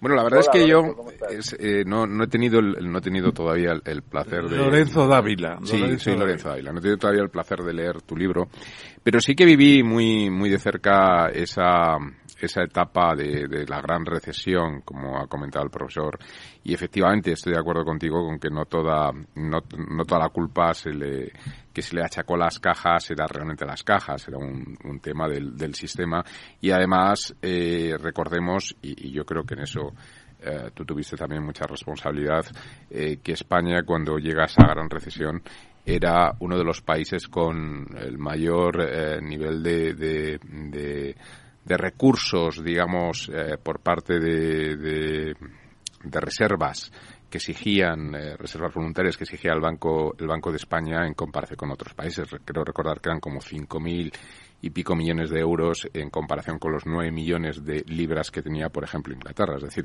que era un país que, que a priori mostraba cierta fortaleza, si bien es verdad la crisis fue mucho más profunda y arrastró mucho. fíjate, fíjate lo que son las cifras, ¿eh? Solo Bankia, BCA Bankia, provisionó en los dos años que yo estuve casi 15 mil millones. Entonces, cuando llegó la tormenta, lo que parecían cantidades inmensas, pues eh, resulta que no eran cantidades inmensas. 5 mil millones mm, en el año 2009 parecía una inmensidad y en el año 2011 no daban para nada. ¿no? Eh, entonces, las crisis financieras eh, son muy peligrosas, muy peligrosas. y por eso y por eso, bueno, pues alguien tiene que pagar los platos rotos. Es un tema de timings, ¿no? Es decir, eh, eh, el dinero, eh, si esperas mucho, todo sale mucho más caro. Y en España se, ah, esperamos demasiado, fue todo demasiado tarde, demasiado lento. Fue lento la capitalización de las cajas, fue lento la privatización de las cajas, fue lento el banco malo, fue lento todo, ¿no? Y sobre todo que fue una fue una crisis importada, ¿no? Es decir, fue una crisis que nos vino de fuera. en realidad, toda la bueno, pero toda la desregularización es una desregularización internacional que arranca principalmente en Estados Unidos, ¿no? Es decir, eh, a principios de los años 80. Bueno, sí, claro, todo empieza en Estados Unidos porque en algún sitio tiene que empezar y además porque ellos van por delante la desregulación financiera, pues ellos también se han lamentado de haber permitido que los bancos de inversión pudieran prestar al público, bueno, toda esa historia, ¿no? Separar bancos de inversión de bancos comerciales, que como había hecho Roosevelt y después eh, pues lo quitó Clinton, eh, toda esa historia que, que se conoce. Pero en España no habíamos quedado atrás. En España el volumen de préstamos se duplicó en términos nominales prácticamente en 18 meses, entre 2006 y 2008. Aquí eh, todo el mundo estaba endeudado, el país tenía el 9% de, déficit exterior, éramos un, uno de los que teníamos un montón de papeletas para, para darnos la bofetada, ¿no? Y nos la dimos. Almudena. Hola, buenas noches, soy Almudena Semur. Eh, mira, hola, ¿qué tal? No he leído el libro, estoy deseando leerlo. Pero, hay que leerlo, hay que leerlo. Sí, sí, me lo voy a comprar mañana mismo pero sí que te vi en una entrevista en televisión que me dejó muy impresionada, en una que te hizo Ana Pastor en, la televisión. Entonces me impresionó mucho lo que dijiste de la impunidad con la que actuó la, la fiscalía. Quería un poco... No, con la que actuó, no, con la que actúa. Con la que actúa, sí, exactamente. O sea, es que la fiscalía es impune en España. Sí. En España no son los borbones impunes, es la fiscalía. Mm. Entonces era un poco pues preguntarte tú de la noche a la mañana, te viste de repente con una serie de, de demandas. Mm, bueno, yo me vi en un, en un, es decir, me encontré con un, con un eh, panorama judicial. No había tenido en mi vida experiencias judiciales. Eh, bueno, y antes se ha mencionado, nosotros protagonizamos el mayor volumen de privatizaciones de la historia de España y no tuvimos el menor incidente y de repente pues eh, la salida a bolsa de Bankia que había sido no solo auspiciada sino impulsada por el sector público y se convirtió en un tema judicial que duró pues eh, desde el 2010 hasta el 2020 10 años después unas tarjetas que se conocían mm. desde hacía 20 años y que podían tener sus defectos pues se convirtió en un escándalo financiero de primera magnitud y después se me ha abierto un caso personal a mí con el que sigo penando y que todavía no he terminado sobre mis eh, supuestos origen de mis bienes cuando yo he declarado todos mis bienes, pues estarán bien o mal declarados, pero a mí no me han encontrado ni una cuenta secreta. Entonces, no, pero eh, es, es muy es muy complicado el tema de la impunidad de la administración en España. Ya no es solo los fiscales, es, son los tiempos, es el silencio negativo, es las costas. Eh, la administración en España es que de oficio no cumple ni con la jurisprudencia. y luego el daño que hacen es irreparable para... Bueno, claro, tú tienes un caso, de repente sale una sentencia del Supremo que es similar a tu caso, te da la razón y tienes que esperar cinco, seis o siete años a ganar tú el juicio alegando lo que ya otro alegó en el Supremo y le dieron la razón.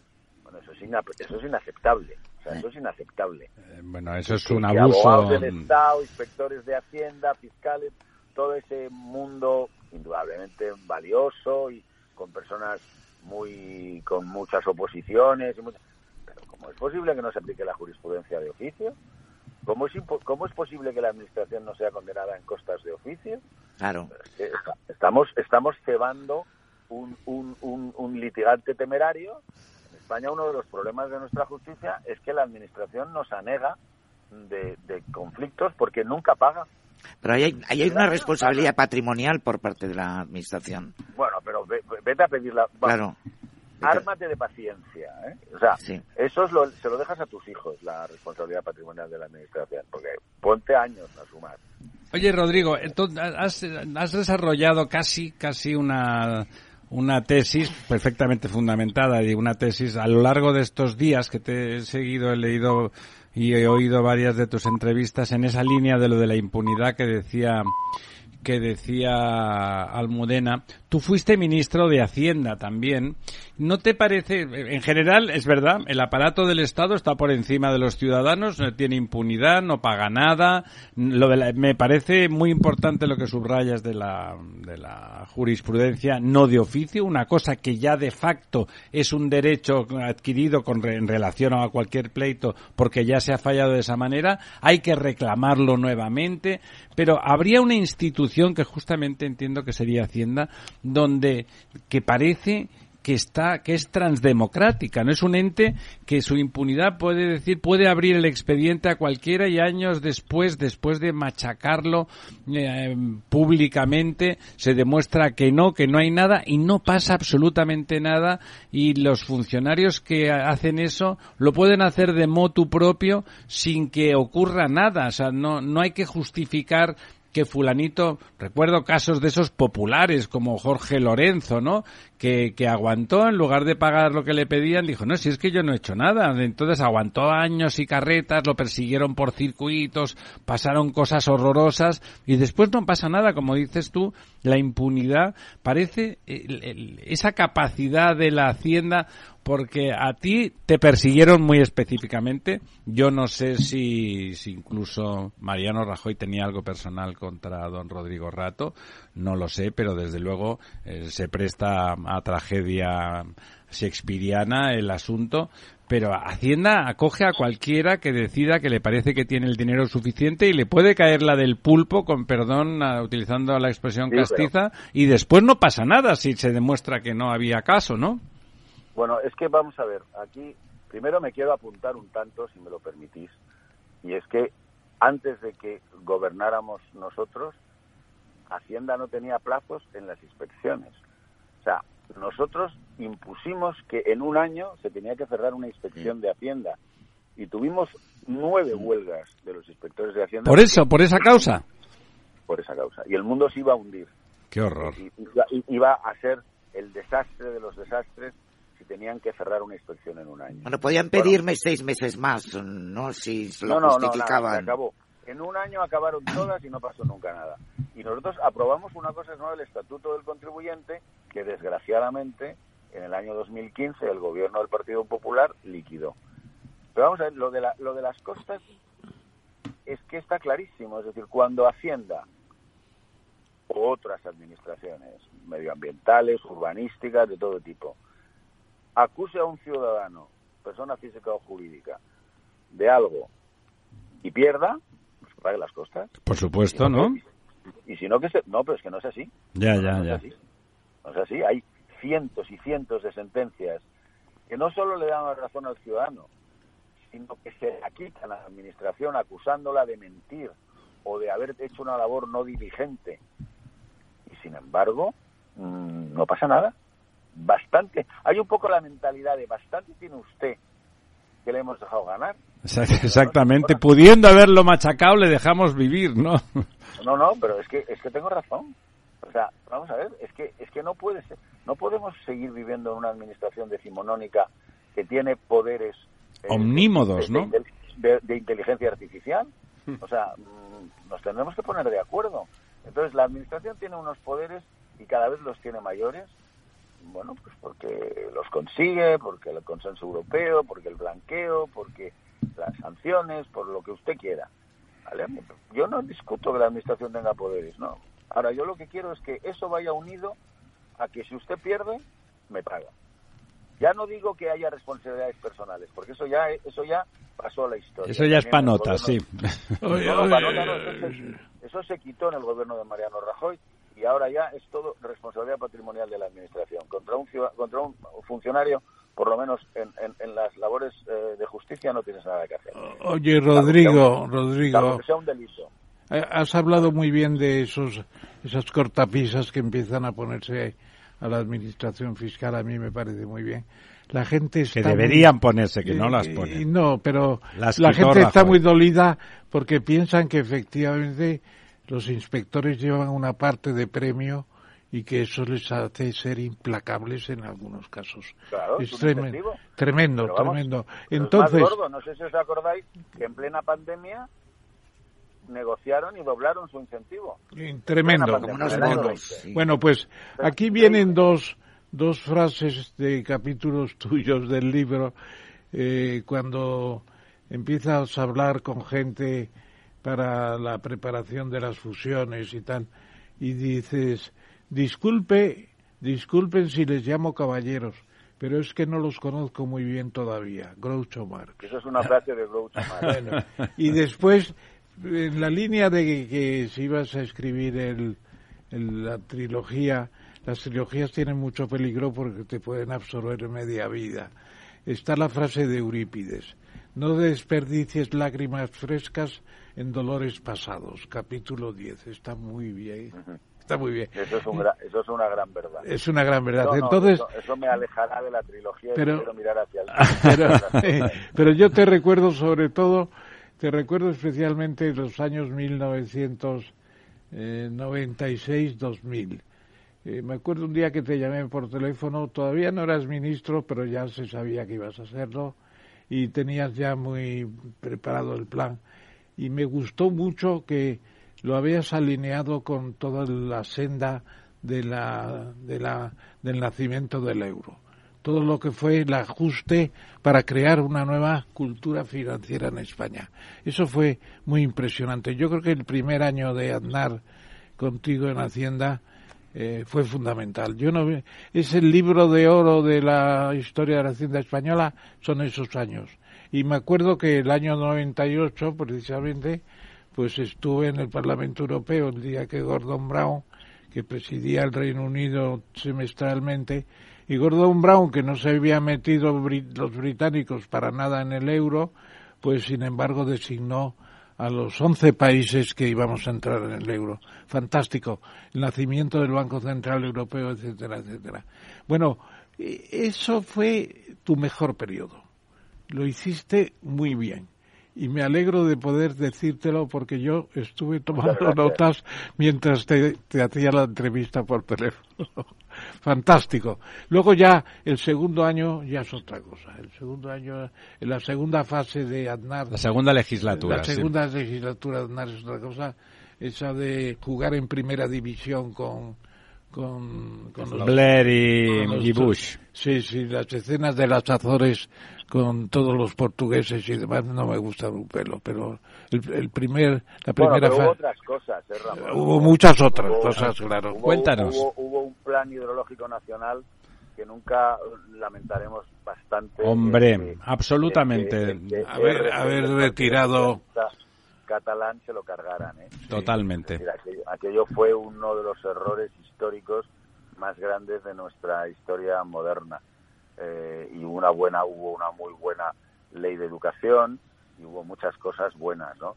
Después lo de la guerra de Irak, pues eso es otro, otra, historia, sí, otra historia. Pero bueno, eh, pero vamos, yo creo que, por ejemplo, el, plan hidrológico, que no entiendo cómo no se no se menciona ahora por parte del propio Partido Popular, aquello fue un desastre. Y es bueno recordar que ese plan hidrológico Puyol lo votó a favor. Totalmente. Yo trabajaba con Elvira, eh, que era por eso cuando me refería a las mujeres y los hombres de rato, una era Elvira Rodríguez, formidable, formidable ministra, una mujer muy inteligente y, y, brillante en su forma de ser implacable con, con las cosas feas, vamos a dejarlo así. Y es verdad que Pujol lo apoyaba.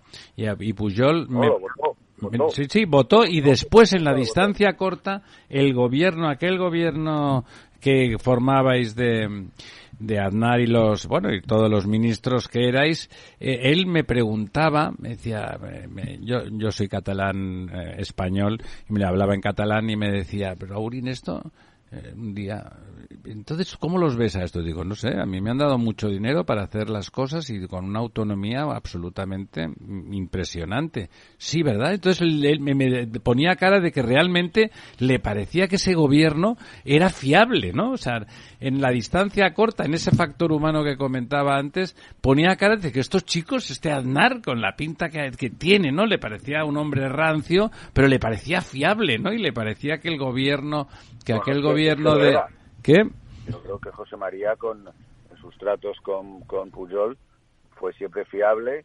no, no, y, el otro lo, lo percibió así y no decía otra cosa. Hay que decirlo también, ¿no? De Pujol, pues hay que decirlo que con todo lo que tenía, él percibía eso bien y yo notaba una especie de, no diré afecto, pero algo parecido, ¿no? Hacia como un reconocimiento, un reconocimiento estupendo. ¿Queréis hacerle algunas últimas preguntas? Una cada uno máximo, no, te, no, no muy larga, ¿eh? No, no, yo siempre las hago muy cortas. Bueno. Yo siempre sintetizo. Venga. Yo le quería preguntar a Rodrigo un poco cómo ves mm, el futuro económico, cómo ves las épocas que estamos viviendo, tus previsiones. Yo creo que hay cosas que están claras y otras que, que no sabemos, que probablemente serán las más importantes. ¿no? Yo creo que los tipos de interés al alza van eh, poco a poco erosionando la demanda y por lo tanto esto se va a ir parando un poquito. Eh, ah, hablamos mucho de Estados Unidos, por ejemplo, de la, la inversión de la curva, pero no nos estamos dando cuenta que la curva se está invirtiendo en Europa, en Alemania, en España, entonces eso siempre es un anticipo de que las cosas se van a enfriar, ¿no? Mm. También es verdad que acabar con la inflación sin enfriarse, pues es, es muy difícil. Después hay un problema, hay un problema, eh, hay, hay dos problemas con China. Uno, que China se está enfriando mucho, mucho, mucho. Y dos, que China y Estados Unidos nos abocan a una economía con dos bifurcadas, como se dice ahora, ¿no? Con dos mm. sistemas que puede ser, mm, como el otro día le oí a, una persona, vamos a, a, una empresa dos sistemas. Es decir, las empresas en el mundo van a tener que lidiar con el sistema americano y con el sistema chino, en temas tecnológicos, en temas financieros, en temas medioambientales incluso, en temas mm, industriales. Y eso eh, pues es un tema difícil. ¿no? Bueno, yo lo de China, lo de China que estás diciendo, disiento por completo, porque creo que precisamente la carrera de China-Estados Unidos va a mantener unos niveles de tensión, de crecimiento, empezando por lo tecnológico, empezando por todo lo que es. es, fantástico. Ahí tenemos un motor tremendo. Y no hace falta que te recomiende nada porque te lo sabes, ya eres mayorcito, que diría yo con los 90 años que tengo. pero mayor, ya eres mayorcito. cuando te preguntan una cosa, eh, incluso lo podrías poner en un capítulo del nuevo libro, lo que le preguntaron a, a J.P. Morgan, ¿no? ¿Qué va a hacer usted, eh, profesor Morgan o señor Morgan? Dice, los mercados fluctuarán. bueno, ¿alguna pregunta más para don Rodrigo? Bueno, a mí me gustaría eh, preguntarle muy rápido sobre su periodo en el Fondo Monetario Internacional. Eh, trilogía. esa sería la trilogía, efectivamente. ¿no? Yo creo que es una etapa muy interesante porque además eh, tú estás al frente del Fondo Monetario hasta poco antes de la crisis, ¿no? Yo que soy de los que defiende que esta crisis... Hasta el, otoño de 2007. Yo que soy de los que defiende que esta crisis arranca a finales de los 60 eh, bueno, ahí te encontrarías muchos muchos temas eh, eh, muchos temas heredados y, bueno y de alguna forma la visión que desde esa, esa, atalaya que supone el Fondo Monetario Internacional de la crisis que se estaba fraguando ¿qué, qué, qué es un poco que nos puedes contar de esos momentos en los cuales pues descubrís que, realmente el, el tema el tema no tiene vuelta atrás ahí empieza el final del prestigio occidental eh, financiero, ¿no? Es decir, la creencia de que los mercados reflejaban toda la información en los precios que empieza a principios de los 70 y que se convirtió en un mantra, cómo se van a equivocar los mercados, los mercados se pueden equivocar, los mercados ciertan siempre, los precios reflejan toda la información, todo el riesgo está en los precios, etcétera. Pues eso en, a, a, principios de los 2000 en el Fondo Monetario era, bueno, la Biblia, ¿no? Y claro, la crisis del 2008 demostró que sí, sí, que los mercados están muy bien y tienen mucha información, pero se equivocan. se equivocan y leen, y leen mal los riesgos y los reguladores pues se equivocan también. Y hemos visto en el año 2021 cómo la Fed y la, el Banco Central Europeo no se enteraban de que venía la inflación y en cambio el Banco Central de Rusia sí. O sea que es que esto es muy difícil y, y aquí casi nadie casi nadie eh, acierta siempre, ¿no? Entonces el fondo, pues el fondo eh, sufrió una cura de humildad porque claro eh, el fondo creía a pies juntillas que lo que decía la Reserva Federal y el Banco Central de Inglaterra era imposible que estuvieran equivocados y la Reserva Federal y el Banco Central de Inglaterra se equivocaron, pero bien. De medio a medio, ¿verdad? Como dirían los americanos, big time. Y, y, el Fondo Monetario pues tuvo que empezar a tener una posición, no es fácil políticamente, pero más independiente del, de los bancos centrales. Y ahí van, y ahí van. y yo creo pues, que hacen un buen papel. Don Rodrigo, ha sido y ahora que le hemos recuperado como además le vemos cómodo y cuando sobre todo quizá en esta entrevista donde hemos hablado además del libro de cosas de economía de las que pues don Rodrigo Rato tiene siempre muchas cosas que decir como decíamos al principio don Rodrigo Rato es un es una persona muy inteligente y con mucho bueno. conocimiento del asunto No, no. y que al que se le pueden preguntar cosas y cuyas opiniones vuelven a tener interés y esta salida de nuevo al exterior, eh, bueno, pues esperamos poderle llamar de vez en cuando a preguntarle su opinión, eh, no ya solo sobre el pasado, sino sobre el presente y el futuro. Muchísimas gracias Pues muchas por gracias, será un acompañarnos. gran placer y muchas gracias por esta por esta oportunidad. Enhorabuena, Rodrigo. Adiós. Enhorabuena. Gracias. Muchas gracias. Nada, al Un contrario. Adiós. Hasta luego.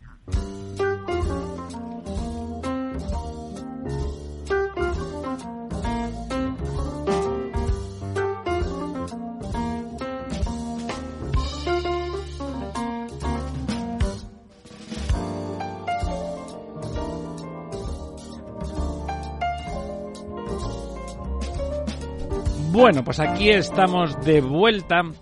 Bueno, porque lo de entrevistar a don Rodrigo, por un lado es muy fácil, pero por otro lado le han hecho como 40 entrevistas en los últimos 10 días y por lo tanto eh, no era del todo fácil intentar que nos contara cosas distintas, ¿no? Yo creo que ha estado muy, muy interesante. Bueno, vamos allá con el Quid Pro Quo. Tenemos 12 minutitos para repasar nuestros cuatro temas del día. ¿Quién cinco, cinco? Cinco, cinco. La buena noticia, que siempre es más breve, Pinto, pinto, gorgorito. Bueno, Valencia se está llevando lo- todo el tema. Al final, Almusafes funciona. Tesla está negociando para montar también allí una otra fábrica de, de vehículos eléctricos. Fantástico, ¿no, don Ramón? Y han pactado Vox y el Partido Popular. Y han pactado Vox y el Partido Popular. Sí. Es, es muy gracioso porque se han puesto como motos los dos a gritar cuando resulta eh, han salido montones de, de maltratadores del partido de Guiguren que le pegaba palizas a su mujer porque este este Flores que además es de catedrático de derecho constitucional ya saben ustedes que yo no simpatizo particularmente con Vox como partido pero vamos eso hay las tonterías que hay que oír son cosas distintas este señor que insisto es catedrático de derecho constitucional tuvo una cuestión de palabras y le, le acusaron de violencia psicológica. Muy bien. O sea, lo otro cuando son palizas, en el caso de los de, de gentes del Partido Socialista, pasan desapercibidas y nadie dice nada, fuera un hombre, era un hombre cabal, el tal Eguiguren, etcétera. ¿No? Hace poco en Andalucía se ha producido algo parecido. O, o- o- pactar con asesinos confesos o como secuestradores con Otegui, resulta que eso no es problemático. Ay, por favor, vamos a ser serios, ¿no? Vamos a ser serios. Yo creo que es una buena noticia que hayan pactado en Valencia y que el- esa, esa autonomía, esa región, pues vaya a tener inmediatamente gobierno nuevo. Va a ir como un tiro. La comunidad valenciana Ya va muy bien. tiene unas posibilidades impresionantes. El hecho de que Elon Musk con Tesla venga a Valencia puede ser como el, el pasar los israelitas el Mar Rojo y llegar a la tierra prometida casi. Bueno, pero el, Fantástico. y, y Ford en Almusafes se ha reforzado, eh, va a fabricar.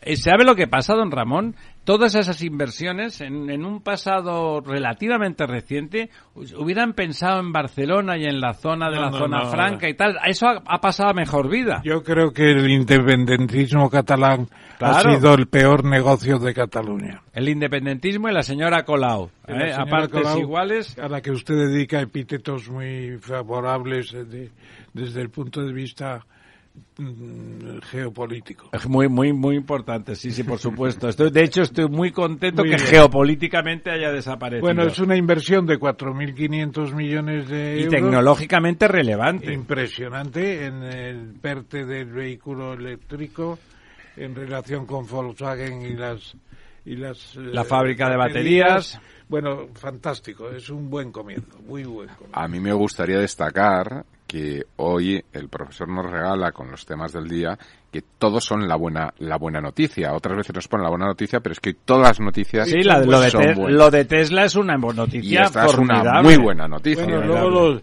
el crecimiento de España en estos momentos, pasar del 1,7 al 2,1 para el 23 y del 1,7 Pues también al- es una buena noticia, ¿no? 11,9 Todas van a ser una Para el buena 24, impresionante, son crecimientos impresionantes. Y todo con la guerra de Ucrania, con el enfriamiento de la OCDE, con el enfriamiento... Don de la- Ramón, pero ese crecimiento no está empañado por la inflación. No, esto No. es neto de inflación, es en ¿Neto? términos reales. ¿Es neto? Es en términos reales. Es neto, Siempre sí. se mide la- el, Neto. el crecimiento Sí, en términos sí, reales. Sí, sí, sí, sí, siempre, siempre. Y además con el deflactor del PIB, que es una medida... Bueno, y que- además, eh, aquí es donde estaba la nota a pie de página que le puse a Rodrigo Rato, con un crecimiento China que ya supera otra vez el 5%. ¿Sí? O sea, sí. ¿Está en el 5% Ya China está ya? en el 5% empujando a todo. pero con ciertos desequilibrios como el sector inmobiliario. Sí, sí, decir, tiene, tiene amenazas, tiene amenazas. Tiene burbujas y tiene A, cositas. a mí de todos estos crecimientos lo que me da miedo es Alemania. Eh, que somos una economía muy expuesta a Alemania y Alemania no va bien. Pero Alemania con China irá bien. Con China va Ojalá, muy bien. ojalá. Está en recesión Alemania, ¿eh? Bueno. Ya por eso que... Tiene razón Lorenzo que todos son buenas noticias, la, la que viene. Porque la, va- Renfe bate el récord de tráfico en el AVE a la Meca y ya gana dinero. Sí, Ya gana dinero. Es bueno que las empresas españolas, in- incluidas las públicas, ganen dinero. Ya sé que Claro. este gobierno no lo veía bien, pero es bueno. La fiesta del Ramadán y la fiesta del Hajj. La fiesta hash, el hash. Es, la visita a la Meca. Se dice hash. Bueno, lo dicen en su, su Cataluña natal. en- No, no, no, el en hash. mi- En mi chamberí No, no, nacimiento. En, en la Meca. En Yo la también Me- soy de Chamberí, En profesor. la Meca le llaman, en la Meca le llaman hash.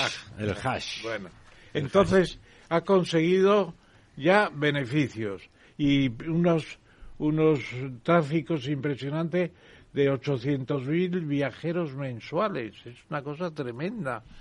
No, es que la, me- la, la, la, la peregrinación a la Meca es, es impresionante, es una cosa tremenda. Los círculos de personas, de miles y miles de personas dando vueltas alrededor de la Kaaba. Que a veces es- se producen accidentes. No, claro, por- claro. por- por es un gentío humano, ¿no? tremendo, ¿no? Y hay que pensar que eso está abajo. Y, es, y bueno, no, es, es im- impresionante. Y, a- y viajar en ave, pues la verdad es que es una cosa muy agradable. Y por lo tanto, pues la gente lo hace y aprovecha para hacer turismo. Ya que están allí, pues hacen turismo y en, esa, Bueno, en ese aquí- tren Medina... Aquí viene una noticia que no es tan buena, tan buena, porque es el anuncio de una muerte, una muerte anunciada. Soros entrega a su hijo Alexander el control de su multimillonario imperio. Bueno. 25 mil millones de euros. A mí me parece bien, con si él desaparece, a lo mejor el hijo no creo que sea más eh, perverso que él. O sea que a mí Soros, no sé a usted, ¿a usted le parece un tipo um, eh, interesante? Eh, mucha gente le odia. Le odia a él y le odia también a, a este tan buenecito que estaba siempre con su mujercita en la fundación.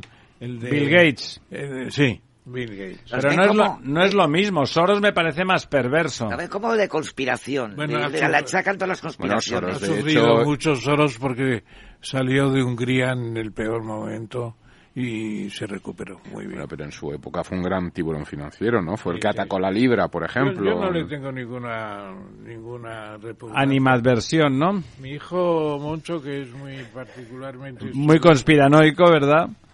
A, a él no le gusta. Todo, ¿no? Le achaca todo. todo. Que conste, no, pero que conste que a Soros no solamente Moncho, mucha gente le está, le ve detrás, Ya. le ve detrás de muchas cosas. Es un hombre que le ha gustado ser intervencionista. El ataque a la libra fue una cosa con muy mala baba. Y a ¿eh? la Casi, también. casi lo consigue. Casi lo consigue, ¿eh? Pasada a la peseta también. El- a la pe- Evaluamos también en aquella época. Tres veces. Y la libra se marchó del sistema. Tres veces en un mes. Sí. del sistema monetario Las internacional, ¿no? evaluaciones de, de rojo. Las devaluaciones de- estaba rojo al frente del Banco, del Banco de España. Sí, señor. Bueno, no le quedaba más remedio, ¿no? Al hombre. ¿A usted le parecieron bien aquellas devaluaciones? No tenía otro remedio. Es lo que les decía, o sea, que no, no había más, no había más remedio. Saben que es muy difícil no, no acceder a la Meca si no eres creyente, no se puede. No se puede. Está prohibido, hay que ser, hay que haber pasado la sájada. Yo creo que es posible que, ¿cómo se llama el ayudante de- del emérito allí en Abu Dhabi? ¿Cómo se llama? El Froilán que tiene ahora, Yo creo que Froilán meterá al rey en un viaje a la Meca. Bueno, al rey si lo lleva, si lo lleva el rey, como es Bin Salem, se llama el nuevo, el nuevo. No, Bin Salem es un vino de Mallorca. No, Ben Salem no, pero se llama Bin Salem el, el, El nuevo, príncipe. el El- MBS, ¿no? Sí, Mohamed, sí. Mohamed Bin Salem, ¿no? El que se ocupó de Khashoggi. Y que no, el que se refiere al periodista que trocearon Ahí. en forma de morcilla en Estambul, ¿verdad? Sí, sí, más o menos. Sí, sí, es un personaje. Bueno, ahora está organizando, está ahí pagando fortunas. ¿No, ¿no os ha gustado que, que Messi renunciara a 400 millones porque No, le yo- parecía una creo que pesadez? El padre de Messi hay que plastificarlo.